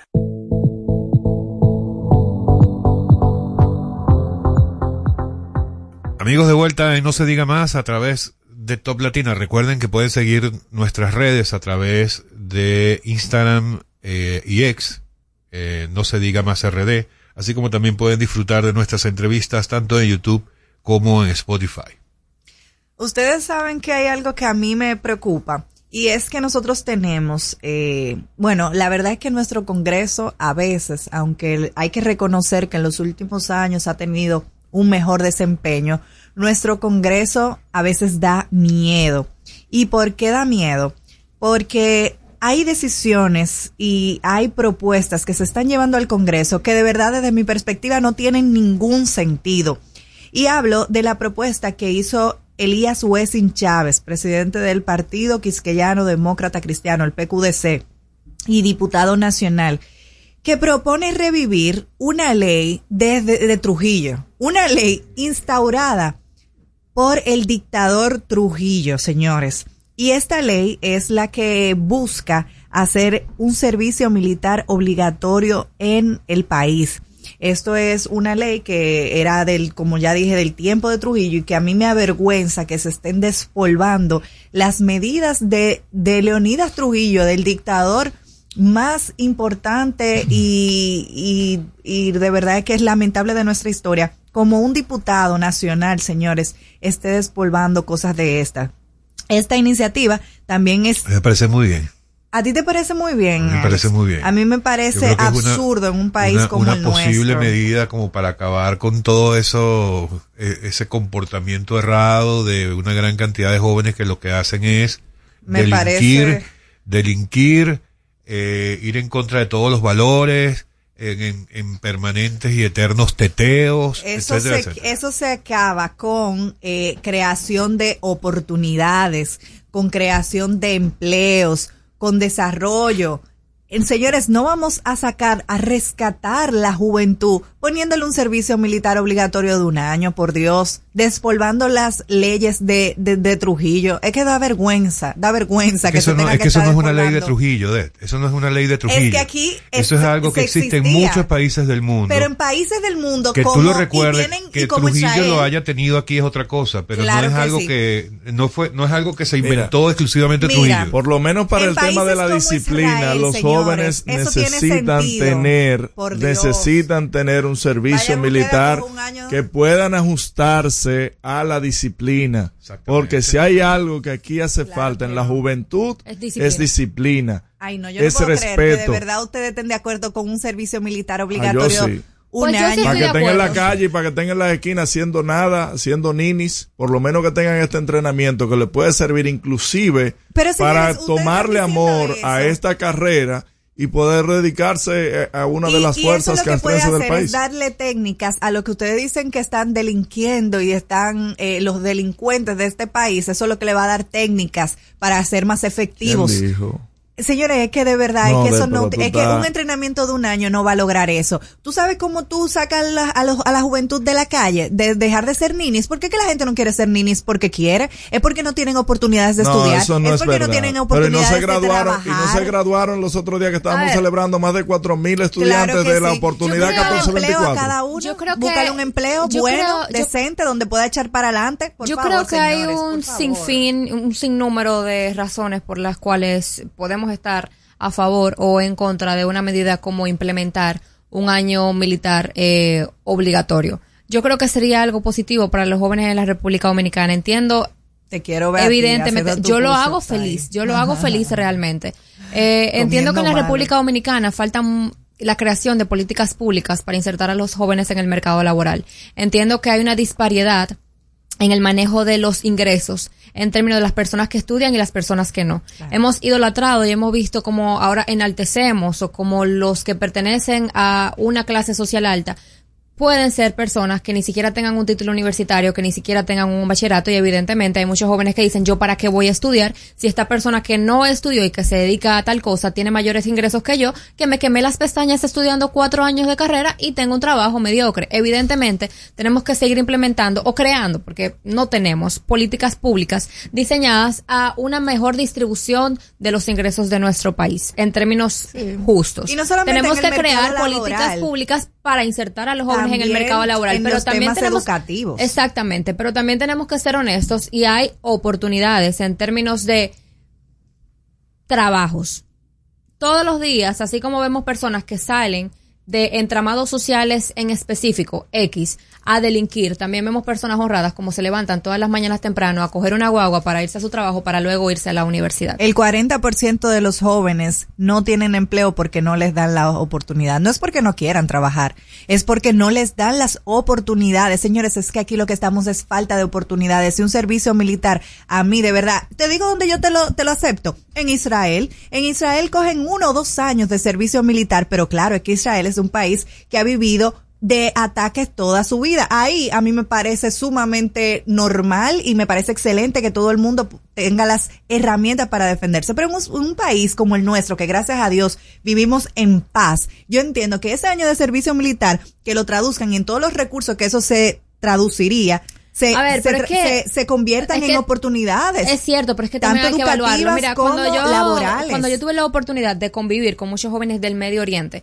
cuando hice mi primera carrera que estudiábamos fuera, ellos decían, yo tengo que terminar mi carrera y regresar a mi país a hacer un, un año de servicio militar. Ahora, estos países le Igual en ofrecen, Asia. estos países le ofrecen un sinnúmero de oportunidades a estos jóvenes. Hay muchos de esos países que tienen un servicio militar obligatorio de un año, que son los que te costean tu carrera. La mayoría de todos esos jóvenes que estaban en el extranjero viviendo con lujos, viviendo con con privilegios, viviendo con oportunidades, era a costa de, ok, nosotros te vamos a financiar tu carrera, nosotros te vamos a financiar este, este ciclo de tu vida, pero cuando tú lo concluyas, tú tienes que regresar a servir un año, eh, a hacer un año militar obligatorio. Si son oportunidades así las que ofrece un Estado, yo lo veo súper bien. Claro, Porque aparte aquí- de que te están dando la disciplina, te están dando las herramientas, te están dando la oportunidad, también te están ayudando a concluir un ciclo de tu vida para el cual tú quizás no tengas los Así recursos. está excelente, Omara, pero ¿qué es lo que pasa? Que aquí se van los profesionales a hacer una maestría afuera y cuando vienen no tienen un trabajo asegurado. Entonces, es un trabajo que incluso a veces necesita el país, pero el gobierno no, no está preparado ni tiene, ni da las condiciones para que eso exista. Yo creo- Entonces, tenemos que correr, recorrer un camino bien largo antes de llegar ahí. Yo creo que un proyecto de esa magnitud, bien estructurado, bien elaborado, eh, analizando todas las bases y todos los precedentes, sería algo positivo para los jóvenes de la República Dominicana. Que es cierto lo que dice Máximo Romero, hay muchos que andan por ahí simplemente no estudio, no trabajo, no hago nada, sentados en un parque perdiendo el tiempo. Bueno, eso va a ser un buen tema para conversarlo con nuestro invitado del día de hoy, que ya está por allá afuera y que va a estar con nosotros luego de esta pausa. Tenemos con nosotros al ministro de Economía, Planificación y Desarrollo, Pavel Isa. Ya volvemos.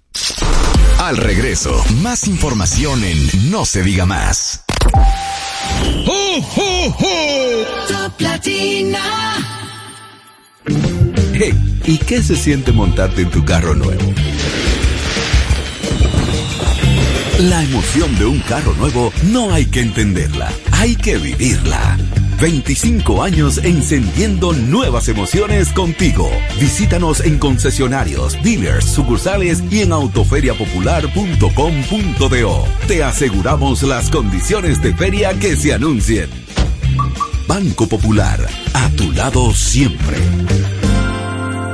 La Navidad es rica, más una noche buena se celebra en mi tierra. Navidad de adentro, la que viene del alma, solo se ve en Quisqueya. Presente todo el tiempo, presente en cada mesa de los dominicanos. La Navidad que empieza un primero de enero solo se da en mi tierra. La Navidad que es rica, la que viene del alma, celebra mi tierra.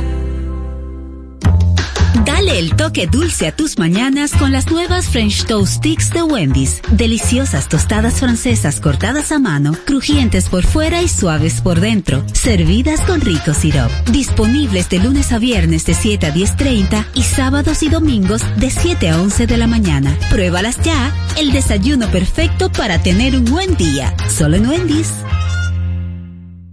Cuando nos cuidamos unos a otros, hay comunidad. Donde hay comunidad, hay más oportunidades. Donde hay más oportunidades, se vive mejor. Por eso en Grupo Punta Cana trabajamos diariamente de la mano con nuestra comunidad, con proyectos que garantizan el acceso a salud y educación, promoviendo la cultura y el respeto por el medio ambiente, porque el verdadero desarrollo solo es posible cuando es para todos. Grupo Punta Cana con la comunidad. Descubre más en www.grupopuntacana.com.do. ¿Cómo celebramos la Navidad en República Dominicana? En San Cristóbal disfrutamos la Navidad de principio a fin, en familia y con los amigos. Tú sabes, los muchachos hacen su recolecta con caldero en mano en la calle para más su cocinado navideño. Se come mucho pollo y puerco horneado, claro, comprado siempre en la Avenida Libertad. Las luces y las actividades navideñas del Parque Central, oh, eso es inigualable y no se puede quedar en la noche una buena ropa de los muchachos entrenando. Vengan a disfrutar de la Navidad de San Cristóbal, no lo van a olvidar. Y así celebramos la Navidad en República Dominicana. Este segmento fue presentado por Gobierno de la República Dominicana.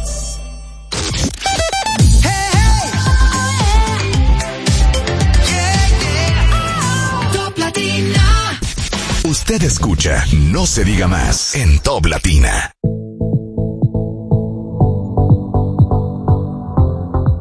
Bien amigos de vuelta en No se diga más a través de Top Latina. Como les habíamos adelantado antes de la pausa, ya está con nosotros nuestro invitado del día de hoy, el ministro de Economía, Planificación y Desarrollo, don Pavel Isa. Ministro. Muy buenos días. Buenos días. Muy buenos días, muchas gracias por tenerme de nuevo acá. Y para no se nosotros- diga más. Para nosotros es un placer tenerlo acá, ministro. Ministro, íbamos a empezar por otro tema, pero ya veníamos conversando, ya veníamos discutiendo con Odette eh, la propuesta de Elías Wessing Chávez en cuanto a la imposición de servicio militar obligatorio. Odette lo, lo, lo, lo, lo cuestiona, nosotros lo defendemos en el sentido de que pudiera ser una oportunidad para que los dominicanos, esos jóvenes que se la pasan de teteo en teteo y que no buscan eh, brindar algo importante. O no tienen la oportunidad de brindar algo importante. Exacto. Ajá, bueno, entonces Exacto. vamos hacia allá. Es la falta de oportunidades la que hacen que estos jóvenes anden de teteo en teteo y que hace- hagan pensar a alguien que hace falta un servicio militar obligatorio para imponer por lo menos la disciplina en esos jóvenes. Mire, yo creo que sí, que el Estado Dominicano tiene la obligación de crear oportunidades para los y las jóvenes. Eso ha sido una deuda pendiente de este Estado, me refiero a largo plazo. Eh, cuando uno ve las cifras de, de- de desempleo, uno se da cuenta que el desempleo afecta en particular a la población joven entre 15 y 24 años. Esa es la población, en especial a las mujeres entre 15 y 24 años.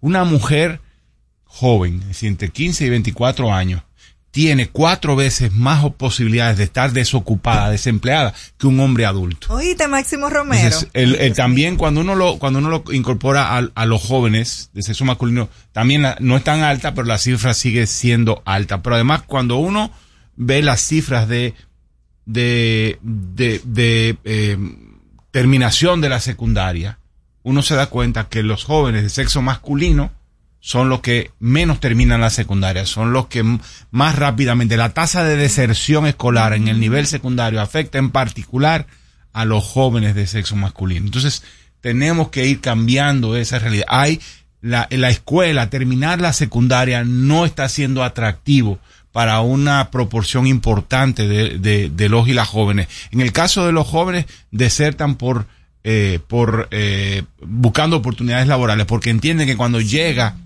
cuando termina eh, la educación secundaria, o sea, terminar la educación secundaria no les rinde, no tiene una expectativa mejor que si no la termina.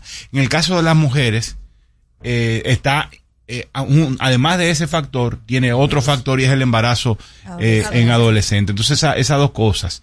Entonces, lo que tenemos que crear, en el caso de las mujeres, que tengan más instrumentos para evitar eh, el embarazo a destiempo, por una parte, y por otra parte, que los, los y las jóvenes vean oportunidades laborales cuando terminan eh, la, la secundaria. Eh, hay que crear un, hay que llevar, tener políticas de empleo dirigidas específicamente a esa población y eso tiene que ver en mucho con entrenamiento y capacitación y vinculación de la capacitación, es decir, la oferta de fuerza de trabajo, de habilidades laborales con la demanda, con las empresas.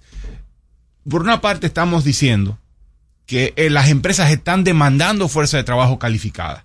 Eso lo estamos diciendo. Y no encuentran fuerza de trabajo cali- calificada. Eso lo, encuentra, eso, eso lo percibe uno en el Estado. En el Estado no encontramos suficientes técnicos y técnicas que, quiero decir, profesionales que nos ayuden en a hacer. decisiones que- Y, y, y, entonces eh, vemos a, a- a- a- a empleados del sector público, una parte, rotando de institución en institución, porque las, las instituciones están buscando gente que, que pueda, eh, que, que tenga el nivel suficiente como para para, para desempeñar el el- la labor que buscan, eh, por una parte. Pero por otra parte, decimos que el sistema educativo dominicano no está produciendo Los eh, lo que, lo que los profesionales, los técnicos que, que queremos. Entonces tenemos que, que romper. O sea, por una parte está la demanda de fuerza de trabajo, pero no está la oferta.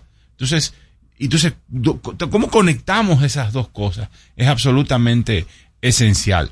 Entonces, eh, tenemos que hacer que vean un atractivo de que efectivamente terminar la secundaria y, eh, par- y, y que salgan de la secundaria con habilidades. Y por eso el gobierno planteó, ha venido planteando eh, la necesidad de que los eh, las escuelas secundarias, los liceos se transformen en liceos técnicos que permitan a los estos jóvenes Exacto. salir con habilidades que demanda eh, que demandan la- las empresas, ¿no? Y luego fortalecer la educación eh, técnico vocacional, por eso el Infotep ha expandido in- de manera increíble su Las escuelas presencia vocacionales en, también, en los territorios. las escuelas. Bueno, en todas las escuelas vocacionales, pero además está también el sector privado y, la- y- y organizaciones sin fines de lucro que tienen escuelas de capacitación. Necesitamos certificar esas escuelas, que esas escuelas estén debidamente certificadas en el sentido de que efectivamente ofrecen un programa que cuando se, se, se transita por él y se aprueban eh, eh, el programa, él, él o la joven sale con las habilidades que están buscando eh, quien, quien quiere contratar ese tipo de persona, eh, ese, esa, ese perfil eh, de persona laboral. Bueno, Pavel, eh, se han tomado en lo que va de gobierno más de 20 mil millones de dólares en préstamos. Como ministro de Planificación, Economía y Desarrollo, ¿cómo se han distribuido y en qué se ha distribuido todo ese dinero que ha ingresado vía préstamos? Mira, eh, mira, hay, hay dos tipos de, de- de préstamos. Uno que es el préstamo que, que se toma a, a través de la colocación de bonos. Eh, digamos, es un préstamo que no tiene un fin, un- una- no tiene una dirección específica, sino que se coloca un papel, un título, un pagaré, literalmente un pagaré en el mercado internacional o, en el o puede ser en el mercado local, que dice que el gobierno, el Estado Dominicano se toma este dinero y se compromete a pagar el capital e, e intereses a un plazo determinado o con bajo unas condiciones determinadas. Ese no tiene un fin específico, sino que sencillamente te- te sirve para cerrar la brecha entre los ingresos programados, que son los ingresos eh, eh, por, por vía que se reciben por bien positiva, más otros ingresos como otros préstamos que se iban dirigidos, y el gasto total. Esa diferencia eh, es cubierta con, con la colocación eh, de bonos. Hay otros préstamos eh, que son contratados con la con la, con, especialmente con los organismos financieros internacionales. Le hace Banco Mundial, Banco Interamericano de Desarrollo, Banco, Banco Centroamericano de Integración Económica, el, el, la CAF, lo que era la antigua CAF, la Corporación Andina de Fomento, hoy Banco de Desarrollo de América Latina. También hay préstamos eh, bilaterales que sí van dirigidos a proyectos específicos. Digamos, y el Ministerio de Economía es un ministerio que participa especialmente en lo que tiene que ver con el Banco Mundial activamente, pero con, con todos, aunque con más preeminencia en los del Banco Mundial, porque el Ministerio de Economía tiene la silla del país frente, eh, eh, frente al banco, a este organismo. Entonces se discute para qué se necesita, en qué va dirigido específicamente ese préstamo. Mientras los préstamos que se colocan a través de bonos no tienen un fin, un fin específico, los préstamos que se toman para proyectos específicos con estos organismos van dirigidos a un fin en particular. Por ejemplo, agua potable y saneamiento. Eh, se está discutiendo y, esperamos que pronto se apruebe, ya, ya se aprobó en la Cámara de Diputados, que se apruebe en el Senado de la República, un préstamo para modernizar el sector de agua potable y saneamiento, es decir, modernizar las empresas, las CORA, INAPA, eh, especialmente INA- INA- eh, eh, específicamente en la cuenca del Yaque del Norte. Entonces la idea es poner a estas, a estas entidades en capacidad de medir el agua que capturan, medir el agua que, que sirven, eh, cobrar, facturar, que mejorar la calidad del servicio, la potabilidad, el grado de potabilidad del agua. Entonces tú tienes un, un dirigido a eso espe- específicamente. Pero eso en futuro. De los que ya se han aprobado, no hay algo en concreto así que podamos decir, bueno, de los 20 mil millones eh, eh, de dólares solicitados prestados, se hizo tal o cual cosa. Tal o Bueno, cual ahora yo no tengo la, la, compo- la composición exacta. La mayor parte de los préstamos que se toman se, se, toman corriente. a, a, toma- a bonos, a, a bonos. No, pero es que van al presupuesto y se distribuyen, digamos, los que no tienen un fin específico, se distribuyen, tú lo puedes asumir como que se distribuyen como se distribuye el presupuesto. Es decir, el más o menos el 15 y 16% de todo el presupuesto, y eso ha sido así por años, eh, se, to- eh, se destina a gasto de capital y 84% se destina a gasto corriente, que no es un gasto improductivo el gasto corriente. Porque el gasto corriente es el que sirve para ofrecer servicios de salud, servicios de, de educación, para que la- los servicios de, de- de exterior, eh, o sea, eh, no, no es un gasto improductivo, solo que está, no está dirigido a fortalecer la capacidad de provisión de servicios, sino a operar los servicios que ofrece el Estado. Ministro, hoy eh, el periódico Diario Libre publica la encuesta, la primera edición de la encuesta Greenberg de cara a, a las elecciones del 2024 eh, y de manera similar a las encuestas de otras empresas, de otras firmas encuestadoras en los últimos meses, eh, muestran que una de las principales preocupaciones del dominicano es el tema del alto costo de la vida y el tema de la economía. Pero particularmente la encuesta Greenbelt habla de que el dominicano de alguna manera cuestiona o se queja de que la economía, a pesar de que lleva buen, un buen desenvolvimiento en cuanto a crecimiento, eso no termina llegando a la gente. Eh, analícenos usted eh, cómo es el tema, o sea, cómo se puede hacer, si es que ustedes lo están haciendo o no lo están haciendo, para que el dominicano sienta que ese crecimiento de la economía le impacta directamente a ellos y que no lo vea como una como un concepto etéreo que a él no le beneficia de ninguna forma. Ya, bueno, siempre el crecimiento beneficia, solo que uno pueda, y, y creo que es razonable argumentar, que históricamente no ha beneficiado suficiente a los, a los sectores más pobres, digamos a los tres, tres, quizás no a los, a los más pobres, pero por lo menos a los, al 40 o al 60% más pobre de la población lo ha beneficiado de manera eh, insuficiente. Y esto ha sido por dos razones. Primero, porque eh, el, el crecimiento que se supone genera empleo, el crecimiento económico genera empleo, no ha generado suficientes empleos de calidad. Ha generado bastante empleo, ¿no? La cantidad de empleo que ha generado la economía no, no, es, es buena. De hecho, tenemos una tasa de desocupación que no es particularmente elevada. Quisiéramos que fuera menor. En este momento todavía es de dos dígitos, es decir, anda por el 11%, pero de, y ojalá fuera de un dígito de menos de 10, 9, 8, pero, pero no se trata de una tasa de desocupación particularmente elevada. El problema no es ese, el problema es la calidad del empleo que está generando el aparato productivo. ¿Y por qué ha generado históricamente el aparato productivo empleos de poca calidad?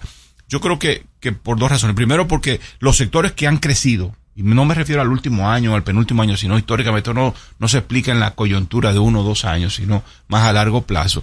Porque el tipo de, el tipo de, los sectores que han venido creciendo han sido de dos tipos. Uno, sectores que emplean poca fuerza de trabajo, que son intensivos en capital. Emplean, las personas que emplean son empleadas de más alto nivel de calificación y em, generan y digamos demandan relativamente poco empleo porque la actividad no, no, no requiere tantas personas es un es un tipo de sector que ha crecido bastante a lo largo de los últimos 20 o 30 años el otro la, la otra la otra causa es que sectores que han crecido su forma su naturaleza su- el tipo de empresa que predomina en esos sectores es empresa informal pequeña empresa que genera un empleo muy precario entonces, o generas empleo, o generas pocos empleos, o los empleos que generas son de insuficiente calidad. Entonces, eh, la forma en que hay que abordar eso, y nosotros hemos estado insistiendo en eso, pero es un proceso de largo plazo de construcción, de política, de transformación de te- del tejido productivo. Tenemos que movernos hacia un tejido productivo de mucha más calidad. Si tenemos que tener políticas más dirigidas, por ejemplo, en el caso de la agricultura, te- tenemos que transformar la agricultura hacia una agricultura de mucho más productividad. Rendimiento, de mucho más rendimiento por tarea, de mucho más rendimiento Lo que por, está haciendo persona. agricultura familiar, Entonces por hay que empujar en, esa dirección. Todavía es insuficiente. De los gobiernos pasados y de este gobierno todavía es, insu- es insuficiente. Tenemos que irnos más lejos de lo sobre lo que estamos haciendo. Eh, yo creo que la sociedad ha, generado, ha- ha planteado una preocupación continua con eso. El gobierno ha estado tratando de dar paso. Hay que seguir, hay que reforzar la marcha porque es lo- una parte importante del empleo informal y del empleo precario y de baja calidad que hace que la gente perciba que el crecimiento no les beneficia está en la agricultura. Si la agricultura produjera más con menos, con menos tierra, Claro. generaría, tendría que tener una fuerza de trabajo más calificada. Si es una fuerza de trabajo más calificada, más productiva, ganaría más. Para poner un ejemplo. ¿no? Y Listo. así, se- así tú puedes plantearlo En en, los en, todos los sectores. Y hay que tener políticas dirigidas a eso, en cada eso. uno de las, las sectoriales. El Ministerio de Agricultura tiene que tener una política dirigida a eso. Eh, eh, industria y comercio también. Cada sector es una realidad, no hay una política única, sino que cada sector tienes que enfocarte y decir, bueno, ¿cómo voy a transformar este- este tejido productivo en particular, esta parte del tejido productivo en particular? Lo otro, perdonen, es el tema de los servicios públicos.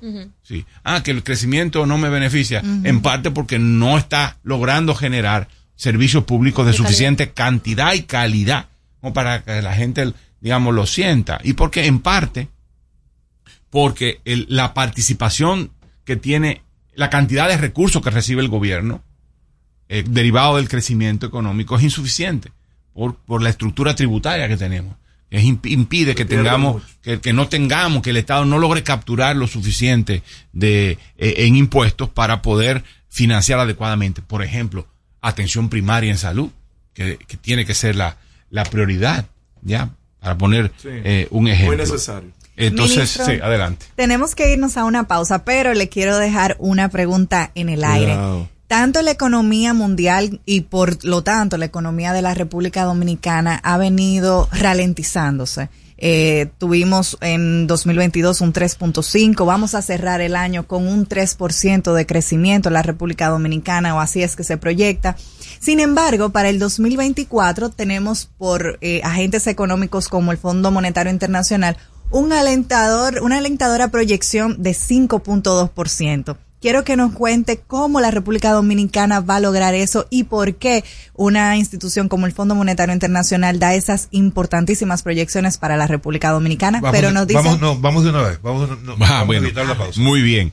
Eh, Sí, yo creo que estamos en una fase de, de expansión, de, de, de, de ala- alza en el ciclo, en el ciclo económico. A- Cuando hablamos de ciclo, hablamos de que es piense como una curva, como como una, una línea que va curveando, ¿no? Es decir, hay partes que son altas, hay partes que son bajas. En este momento acabamos de pasar la parte más baja de la curva, ahora estamos en la parte más alta. La economía está creciendo con fuerza, no va a ser suficiente como para que lleguemos al 3% de crecimiento que habíamos previsto eh, a mediados de año, pero va a estar en torno al 2.5% el crecimiento. Se trata de un crecimiento saludable, aunque notablemente menor al que estamos acostumbrados. Sí. Notablemente esta economía crece en torno al 5%, puede ser al 6, 4.5.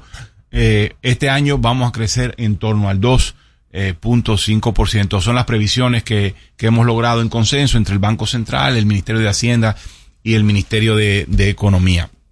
Entonces, eh, bueno, eh, de todas maneras, el año que viene, eh, las condiciones, eh, ya desde finales de este año al año que viene, las condiciones están cambiando de manera significativa pues, al lado positivo. Eh, la economía en los últimos meses se está viendo que está creciendo eh, más velozmente.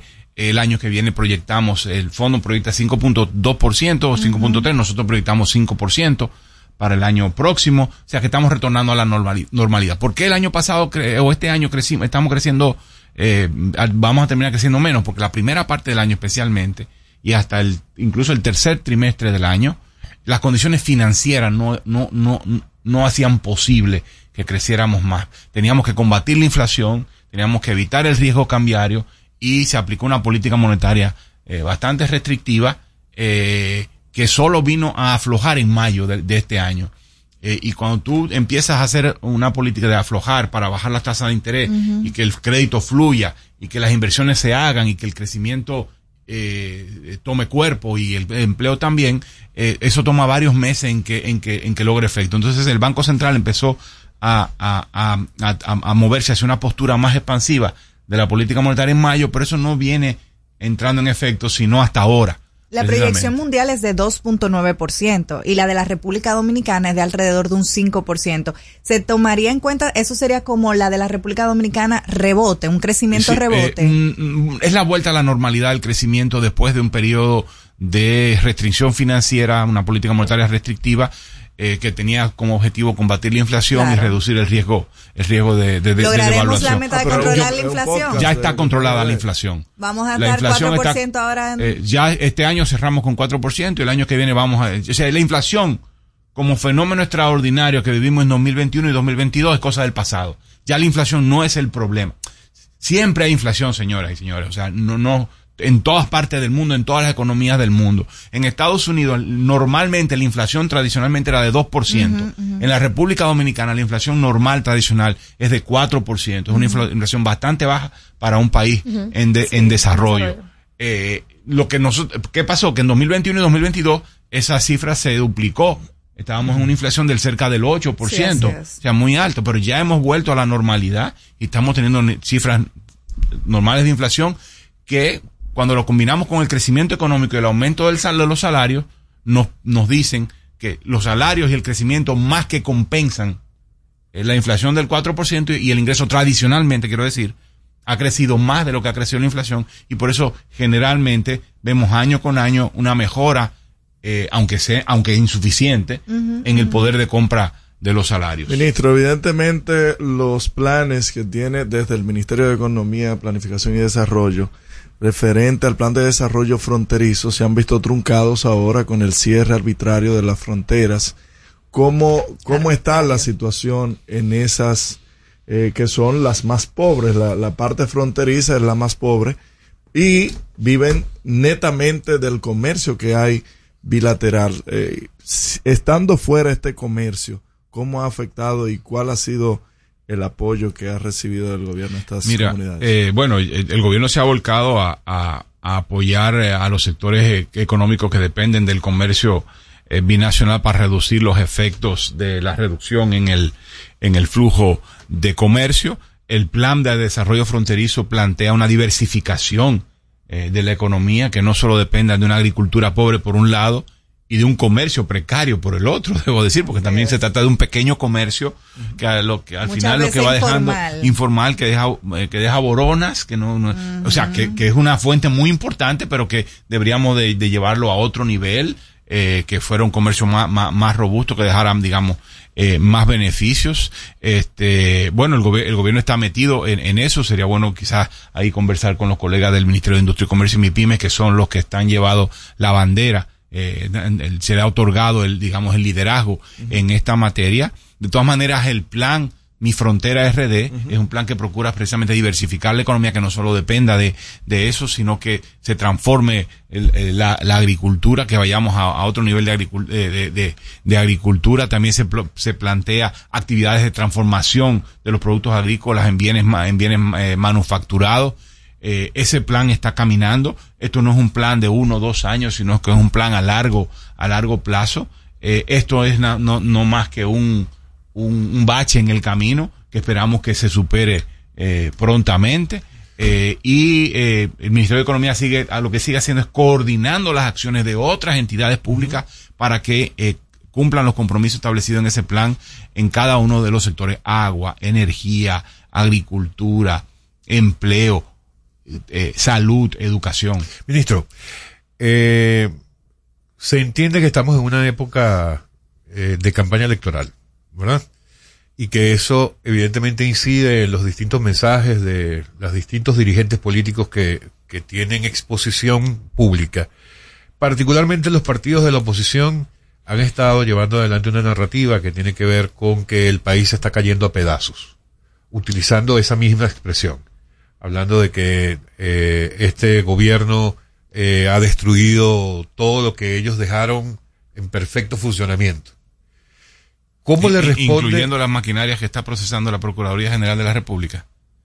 Y el, y el- y el- Buen, buen, buen comentario. Yo le iba a preguntar cómo le responde desde el Ministerio de Economía, Planificación y Desarrollo a estos dirigentes políticos que están llevando adelante esa narrativa. Mira, yo creo que el país tiene desafíos de desarrollo muy significativos. Eh, sin duda, o sea, creo que todos podemos convenir en que este, eh, necesitamos hacer mayores esfuerzos para transformar crecimiento económico en calidad de vida de la gente. Yo creo que tenemos que centrar la discusión no eh, utilizando términos este, rimbombantes eh, y mercadológicos, sino concentrarnos en, bueno, cuáles son los problemas, cuáles son los desafíos, cómo generamos empleos de más calidad, cómo mejoramos la calidad de la educación, cómo transformamos el aula. Entonces yo lo que quisiera es ver a los partidos políticos discutiendo sobre eso. Propuestas. Cómo trabajamos el tema de la formación de los, de los maestros y las maestras para que los procesos de enseñanza y aprendizaje cambien, se transformen y los niños y las niñas empiecen a aprender mucho más de lo que están aprendiendo en, la, en las escuelas, por ejemplo. ¿Cómo podemos Pero hacer? ¿Cómo se hace si lo único que ven es licitaciones y compras? Por ejemplo, los 17 mil millones que empleó el ministro Fulcar para compras de tabletas y todavía al día de hoy hay más de 200 mil tabletas en un almacén. Mira, eso quizás puedan hablarlo con los colegas del Ministerio de, de Educación. Eh, yo lo que estoy planteando es que el debate tiene que Claro. centrarse no sobre temas eh, eh, puntuales, específicos, sino sobre cuestiones fundamentales. Es decir, concentrar la atención en cómo transformamos la agricultura. Es decir, eh, bueno, el gobierno está, por ejemplo, in- incrementando de manera muy significativa el, el flujo de recursos, así como hace, lo está haciendo hacia la MIPYME, también hacia el sector agropecuario con tasas de interés bastante bajas. Esto ha venido dando resultados, pero necesitamos ir más allá. No es solo trata de financiamiento, cómo transformamos la calidad eh, de la agricultura en agua. El gobierno está poniendo mucho más énfasis en el tema de agua potable eh, y saneamiento. Yo quiero ver discusiones, yo creo que al ministerio le gustaría ver discusiones sobre en torno a qué necesitamos hacer más y qué, dónde nos estamos quedando cortos en el tema de agua potable eh, y saneamiento, más allá de que necesitamos más recursos, bueno, eso todo el mundo lo sabe, cómo hacemos que las CORA sean empresas mucho más, mucho más eficientes, cómo hacemos para ahorrar agua, cómo hacemos para eh, contaminar menos nuestro, lo- los acuíferos, cómo, cómo las comunidades ponemos, en las comunidades podemos ponernos de acuerdo para transformar la forma en que, en que gestionamos el agua. Entonces, yo creo que este, a este país le hace falta eh, un debate mucho más, eh, mucho más serio, mucho más sosegado eh, sobre los temas de desarrollos. Cómo centrar todo en discutir cómo transformamos crecimiento económico que no nos ha faltado a lo largo de los últimos 50 años en calidad de vida. O sea que los partidos de oposición, pero también el partido de gobierno, plantee cuestiones concretas. Está, hay un programa de gobierno, hay un plan plur- plurianual eh, donde nos hemos quedado cortos, donde el gobierno no ha hecho suficiente, donde la oposición cree que pudiera eh, girar el- el- el- la cuestión para, para, para tener mejores resultados y que la campaña se centre en eso, en cuáles son las propuestas para mejorar la calidad de vida de la gente y con lo poco que tiene el gobierno, qué puede hacer para invertirlo mejor. Ministro, eh, hablando un poquito de calidad de vida y de eficientizar este tipo de situaciones, que son lo que dan calidad de vida a los dominicanos. Recuerdo que en la semanal, el presidente Luis Abinader, en una ocasión que le preguntaron sobre una de estas situaciones difíciles, él dijo, es que no hay chelitos. Estamos viendo de dónde sacamos los chelitos. Pero dijo que rendían en enero. Vamos a ver, vamos a ver. A donde quiero llegar es, recuerdo que al inicio de este gobierno se especulaba que el gobierno iba a someter una reforma eh, fiscal, en el cual se iban a realizar diversos cambios en materia de impuestos directos y eliminación de ciertas exenciones. Uno de los argumentos que utilizaba el gobierno para someter este proyecto era que en América Latina se utilizaba alrededor del 25% de su, de su eh, Producto Interno Bruto para ciertas situaciones como el sector salud, el sector eh, luz eléctrica, agua potable, educación, demás. En nuestro país solamente se utilizaba el 14% de nuestro Producto Interno Bruto. Si no es mediante una reforma fiscal o mediante préstamos, ¿cómo ha logrado o cómo va a lograr el gobierno distribuir estos recursos de manera eficiente para poder propiciar que estos recursos o estas situaciones mejoren y que sean de calidad, que estos servicios sean de calidad para el dominicano? Es inevitable que la República Dominicana se aboque, como lo ha dicho el presidente, eh, en más de una ocasión a una reforma, eh, a una reforma tributaria que eleve la capacidad del, del Estado eh, para recaudar y que ponga al Estado en mayor capacidad para eh, eh, financiar se- servicios públicos. Atención primaria en salud. Voy a, mencionar dos. Atención primaria en salud, uno, y el otro es seguridad pública. Esos dos temas tienen que ameritan un mayor eh, financiamiento. Y aunque el gobierno ha mejorado eh, desde nuestra, desde nuestra perspectiva, la forma en que gasta los recursos, eso no es suficiente.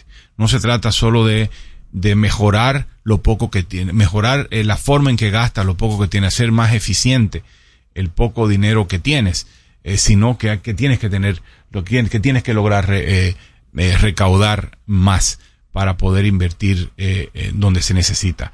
Es un tema que se reconoció en la Ley de Estrategia Nacional de Desarrollo, es decir, cuando se aprobó la Ley de Estrategia Nacional de Desarrollo, el PLD estaba en el gobierno, el PLD y la, y la Fuerza del Pueblo estaban en el gobierno, eh, creo que fue una pieza, una pieza interesante, buena, en, en su momento cumplió un, un rol, y todavía lo sigue cumpliendo, un rol eh, importante, y todos estuvimos de acuerdo en que era necesario elevar la presión tributaria y hacer una, eso es mover la presión tributaria del 14% del PIB, que es de las más 18. bajas de América Latina, solo más bajo que nosotros, Guatemala. Guatemala.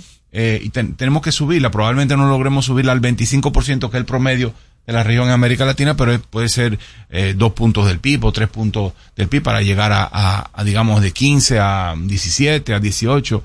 Eh, eso es, eh, eh, no, no, no, no, no hay forma de, de zafarse, de, de, de evitarlo. Lo que habría que ver cuál es el mejor momento. Estos, estos años que han pasado han sido años de, desafiantes económicamente con la, con la pandemia, luego la, la crisis de hidrocarburos asociado a la guerra en Ucrania, todo eso nos ha, eh, complicado y ha sido más difícil que pudiéramos, que, el gobierno pudiera impulsar, eh, promover una, una reforma tributaria, pero hay, que, hay que hacerlo sencillamente. Hay otras maneras eh, también de complementar, no de sustituir, que el sector privado y el sector público busquen alianzas pa- para impulsar proyectos juntos en beneficio del colectivo. Yo creo que hay, hay formas de, de lograrlo. Siempre hay temores de que si el sector privado se va a coger lo que es Ay, normalmente del sector público. Bueno, yo creo que, yo creo que no hay que, no hay que amedrentarse, hay que, hay que em- empujar en esa dirección y, y, y, y- poner al Estado en condiciones de regular adecuadamente y de poner disciplina en aquellas cosas en las cuales han sido tradicionalmente han estado en, en- en ma- manos del Estado, pero que bien pudiera eh, eh, hacerse a través de un de, de una Entonces- alianza, porque al final el sector privado tiene, tiene recursos para invertir Sí. y esas actividades pudieran generar un retorno razonable, Claro que sí. no, no, no exagerado, pero razonable como para que justifique la inversión tanto pública como privada eh, en aquellos temas eh, que, que son de beneficio colectivo, que no se trata de una actividad netamente privada, sino que tiene una vocación pública, pero que puede generar un retorno. Pero eso es, compleme- es complementario a lo que yo pensaría que es lo fundamental, y es incrementar la capacidad recaudatoria del Estado y que se, bajo el compro- compromiso específico de inversión en temas concretos. Entonces- Seguridad pública o, o salud o, o edu- o de- educación no, porque de lo que estamos tratando Sí. es mejorar, digamos, exprimir mejor, gastar mejor allí.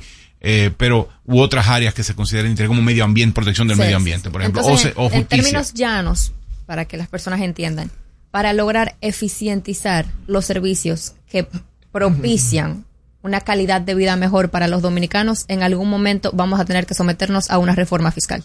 Sí, te- yo creo que es inevitable que eso, que eso ocurre, lo ha dicho el presidente y lo, y lo, y lo propuso el PLD y la Fuerza del Pueblo en su momento con la aprobación de la Estrategia Nacional, con la propuesta y aprobación de la Estrategia Nacional de Desarrollo. Yo creo que la sociedad está clara de Claro. que no hay manera Sí. eh, si no es haciendo haciendo esto, lo que hay que saber es cómo hacerlo y quién va a pagar. Y hacerla eh, bien, y, y quién va a hacerla bien y, y que paguen aquellos que, que, que realmente pueden. que más pueden. Ministro, usted no puede venir aquí nada más media hora, pero como nos comprometimos a dejarlo ir solamente con media hora, que para la próxima sea un poco más de tiempo, porque Con- quedan muchos temas. Con mucho gusto. Desafortunadamente sí tengo compromiso de, eh, de gobierno eh, en este momento, en unos 10 minutos que lo que llegaré un poco No pudimos tarde hablar ya. de política. Bueno.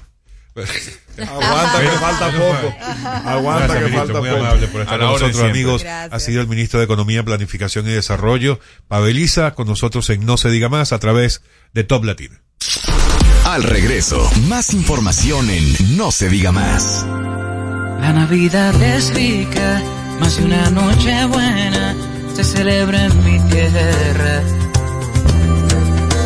La Navidad de adentro, la que viene del alma, solo se ve en Quisqueya.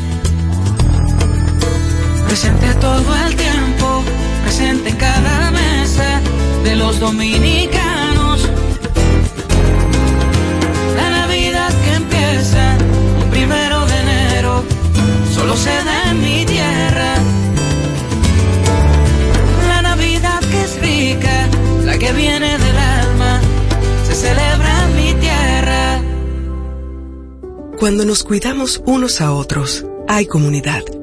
Donde hay comunidad, hay más oportunidades. Donde hay más oportunidades, se vive mejor. Por eso en Grupo Punta Cana trabajamos diariamente de la mano con nuestra comunidad, con proyectos que garantizan el acceso a salud y educación, promoviendo la cultura y el respeto por el medio ambiente, porque el verdadero desarrollo solo es posible cuando es para todos. Grupo Punta Cana con la comunidad. Descubre más en www.grupopuntacana.com.do. Top Latina. Aprendo en el colegio. Me llena de energía. Me brinda vitamina. Para ganar el juego. Creciendo sano y fuerte. Tomamos Fortimal Kids. Un brazo de poder en cada cucharada. Fortalece el sistema inmune de tus hijos con Fortimal Kids, fuente de omega, vitaminas A, D y extracto de malta. Con rico sabor a naranja. Un producto de laboratorios Dr. Collado. Dale el toque dulce a tus mañanas con las nuevas French Toast Sticks de Wendy's. Deliciosas tostadas francesas cortadas a mano, crujientes por fuera y suaves por dentro, servidas con rico syrup. Disponibles de lunes a viernes de 7 a 10.30 y sábados y domingos de 7 a 11 de la mañana. Ya, el desayuno perfecto para tener un buen día. Solo en Wendy's. Jugosas, sabrosas, tiernas y frescas. Así describen nuestras carnes en supermercados nacional. Detrás de un gran producto siempre hay una gran historia. Nos unimos a decenas de productores locales que crían con orgullo el mejor ganado dominicano, pasando por la más moderna planta procesadora del Caribe con procesos naturales, cuidando el más mínimo detalle para que cada corte llegue a nuestras tiendas con la calidad única que nos caracteriza.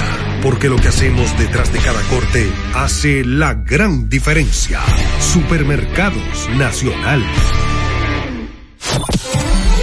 ¿Cómo celebramos la Navidad en República Dominicana? En La Vega se respira alegría todo el año y la época navideña no es la excepción. La Navidad se siente cada año con la tradicional decoración del Parque Duarte frente a la Catedral, el Parque de las Flores y las competencias de decoración navideña en los barrios, los angelitos, los asaltos navideños en las casas y las empresas. Y no se quedan los juntes familiares con los viajeros que llegan a compartir con nosotros la época más hermosa del año, la Navidad.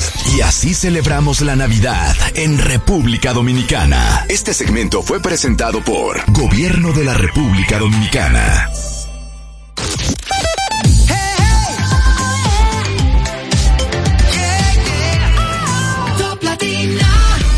Comunícate con nosotros al 809-542-1017. No se diga más. Seguimos conectados con ustedes en No se diga más por Top Latina. Farmacia Medical Reves es la farmacia de todos los dominicanos. 20% de descuento. Ese 20% de descuento está dando corrientazos. En todas nuestras sucursales, más de 131 sucursales ya a nivel nacional. También descarga nuestra aplicación en Google Play o en Apple Store como Medicar GBC. Ayer estuvo presente por todo lo alto en el juego de estrellas de FENAPEPO. Gracias por confiar en nosotros y hacernos la farmacia preferida de todos los dominicanos. Interactúa con nosotros 809-542-1017.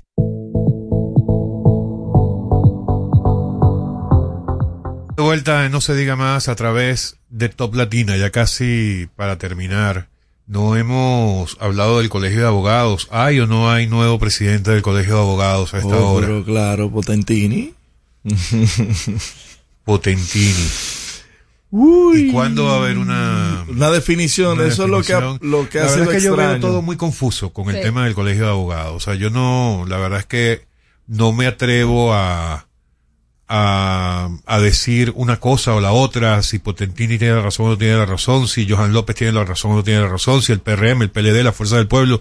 Lo cierto es que se habla o, o el argumento sobre el cual se basan los partidos de oposición para decir que ganó Potentini es en base a una supuesta alianza de los tres partidos principales, la misma alianza Rescate RD.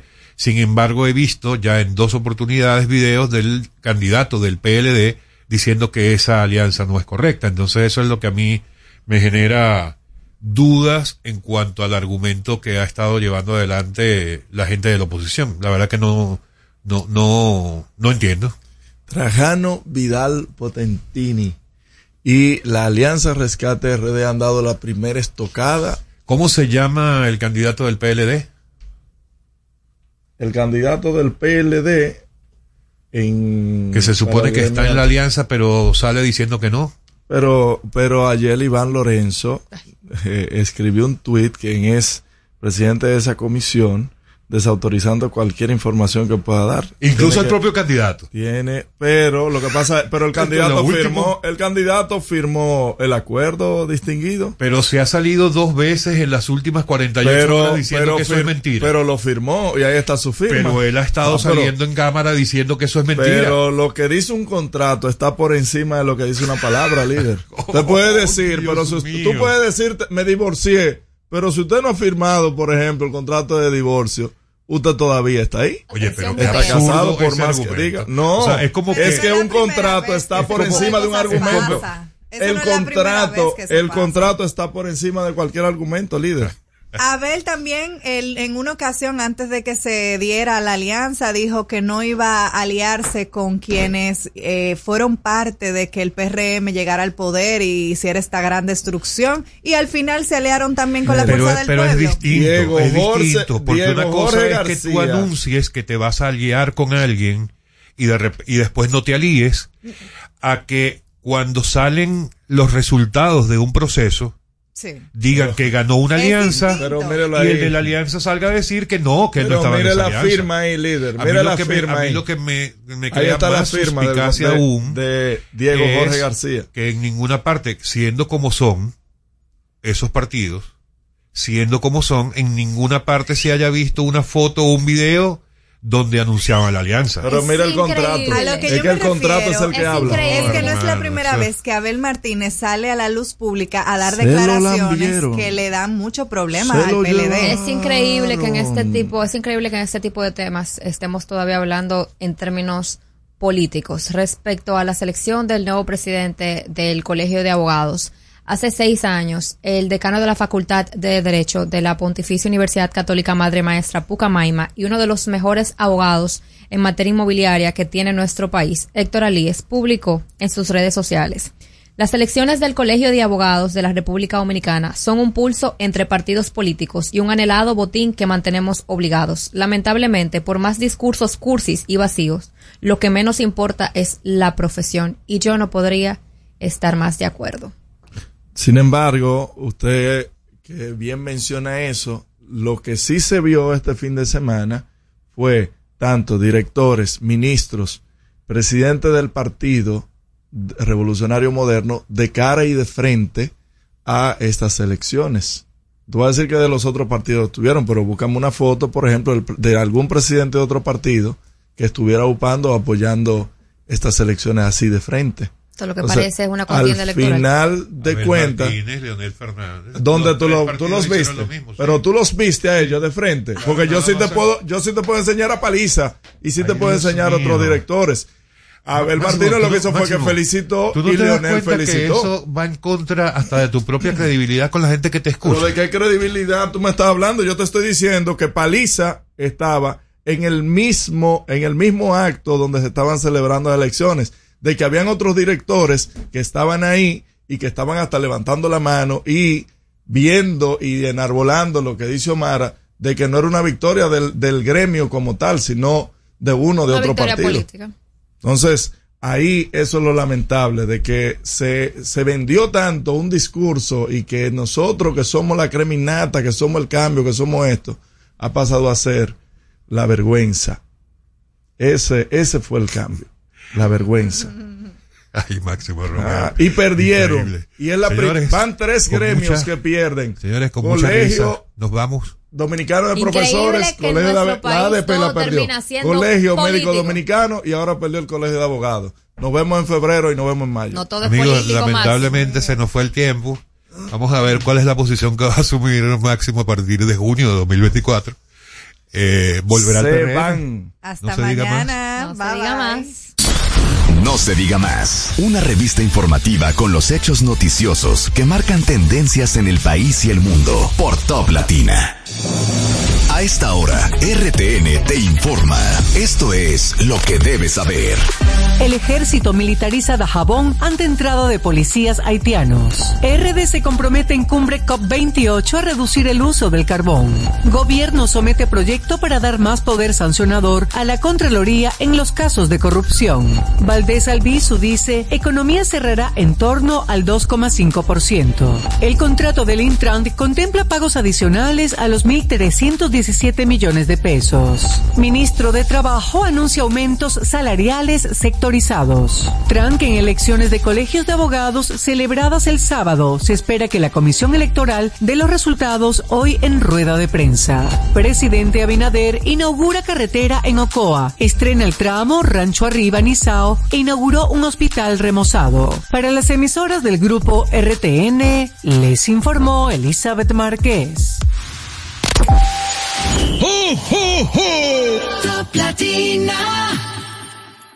Llega ese momento del año donde el esfuerzo y la constancia rinden frutos para los prospectos del ahorro. Porque llega la Casa del Ahorro temporada de campeones. Por cada 300 pesos de incremento en tu cuenta, puedes ser uno de los 10 ganadores quincenales de 100 mil pesos y de los 10 ganadores de un millón de pesos para el sorteo final. Participa. Asociación Cibao. Cuidamos cada paso de tu vida. La Navidad es rica, más de una noche buena se celebra en mi tierra. La Navidad de adentro, la que viene del alma, solo se ve en Quisqueya. Presente todo el tiempo, presente en cada mesa de los dominicanos. La Navidad que empieza solo se da en mi tierra. La Navidad que es rica, la que viene del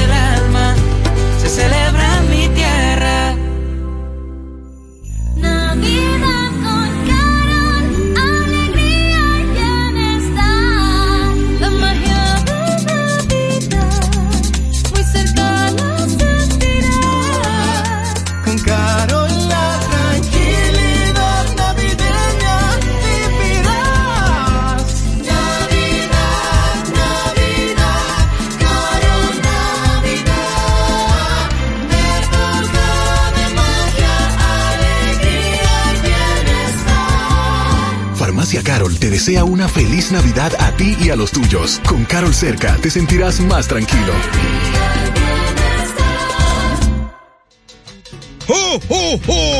Vive la magia de las fiestas como nunca antes en la Villa Navidad, con música, espectáculos diarios y actividades totalmente gratis en los jardines del Palacio de los Deportes en Santo Domingo a partir del primero de diciembre y en los jardines del Gran Teatro del Cibao en Santiago a partir del 4 de diciembre hasta el 7 de enero para que disfrutes con toda la familia del mejor momento del año. Vuelve la brisita, siente la Navidad. Busca más información en presidencia.gov.do. Gobierno de la República Dominicana.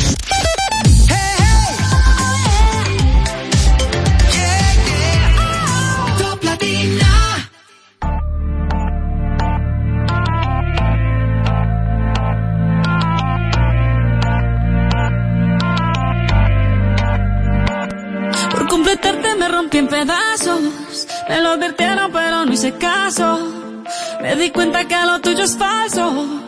Fue la gota que rebasó el vaso. No me digas que lo sientes. Eso parece sincero, pero te conozco bien y sé que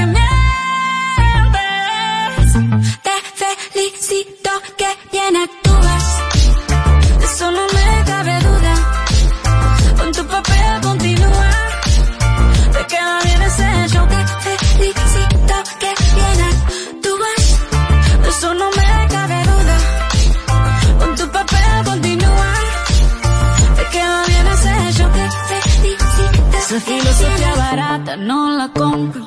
Lo siento en esa moto, ya no me monto. La gente de dos caras no la soporto. Yo que ponía las manos al fuego por ti. Me tratas como una más de tus antojos. Tu herida no me abrió la piel, pero sí los ojos. Los tengo rojos. De tanto llorar por ti y ahora resulta que lo sientes. Suena sincero, pero te conozco bien y sé que mientes. Mamacita, que bien actúas. De eso no me cabe duda. Con tu papel continúa. Te queda bien ese hecho. Felicita, que bien actúas. De eso no me cabe duda. Con tu papel continúa. Te queda bien ese hecho. Felicita, que bien actúas.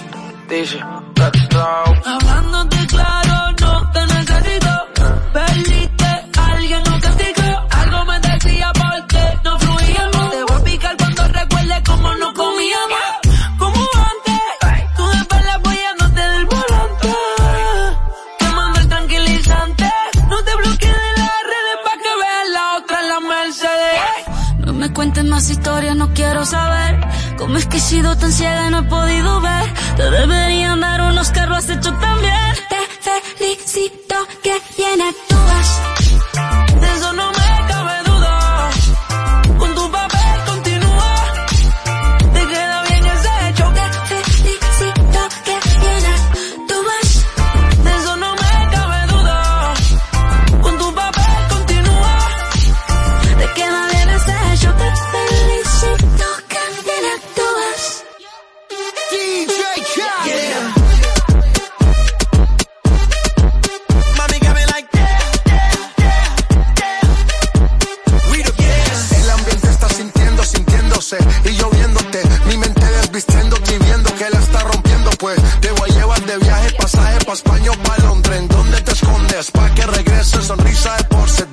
sonríe, dale, confía. El corazón frío, los rubíes, los brillos. Enséñame los dientes, dientes, dientes, dientes.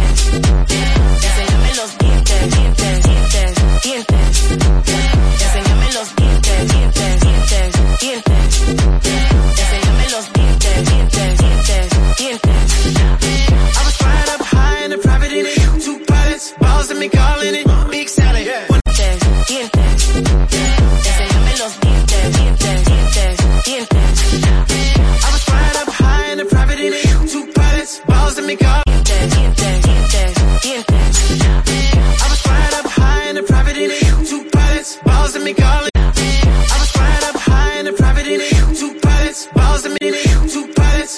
me calling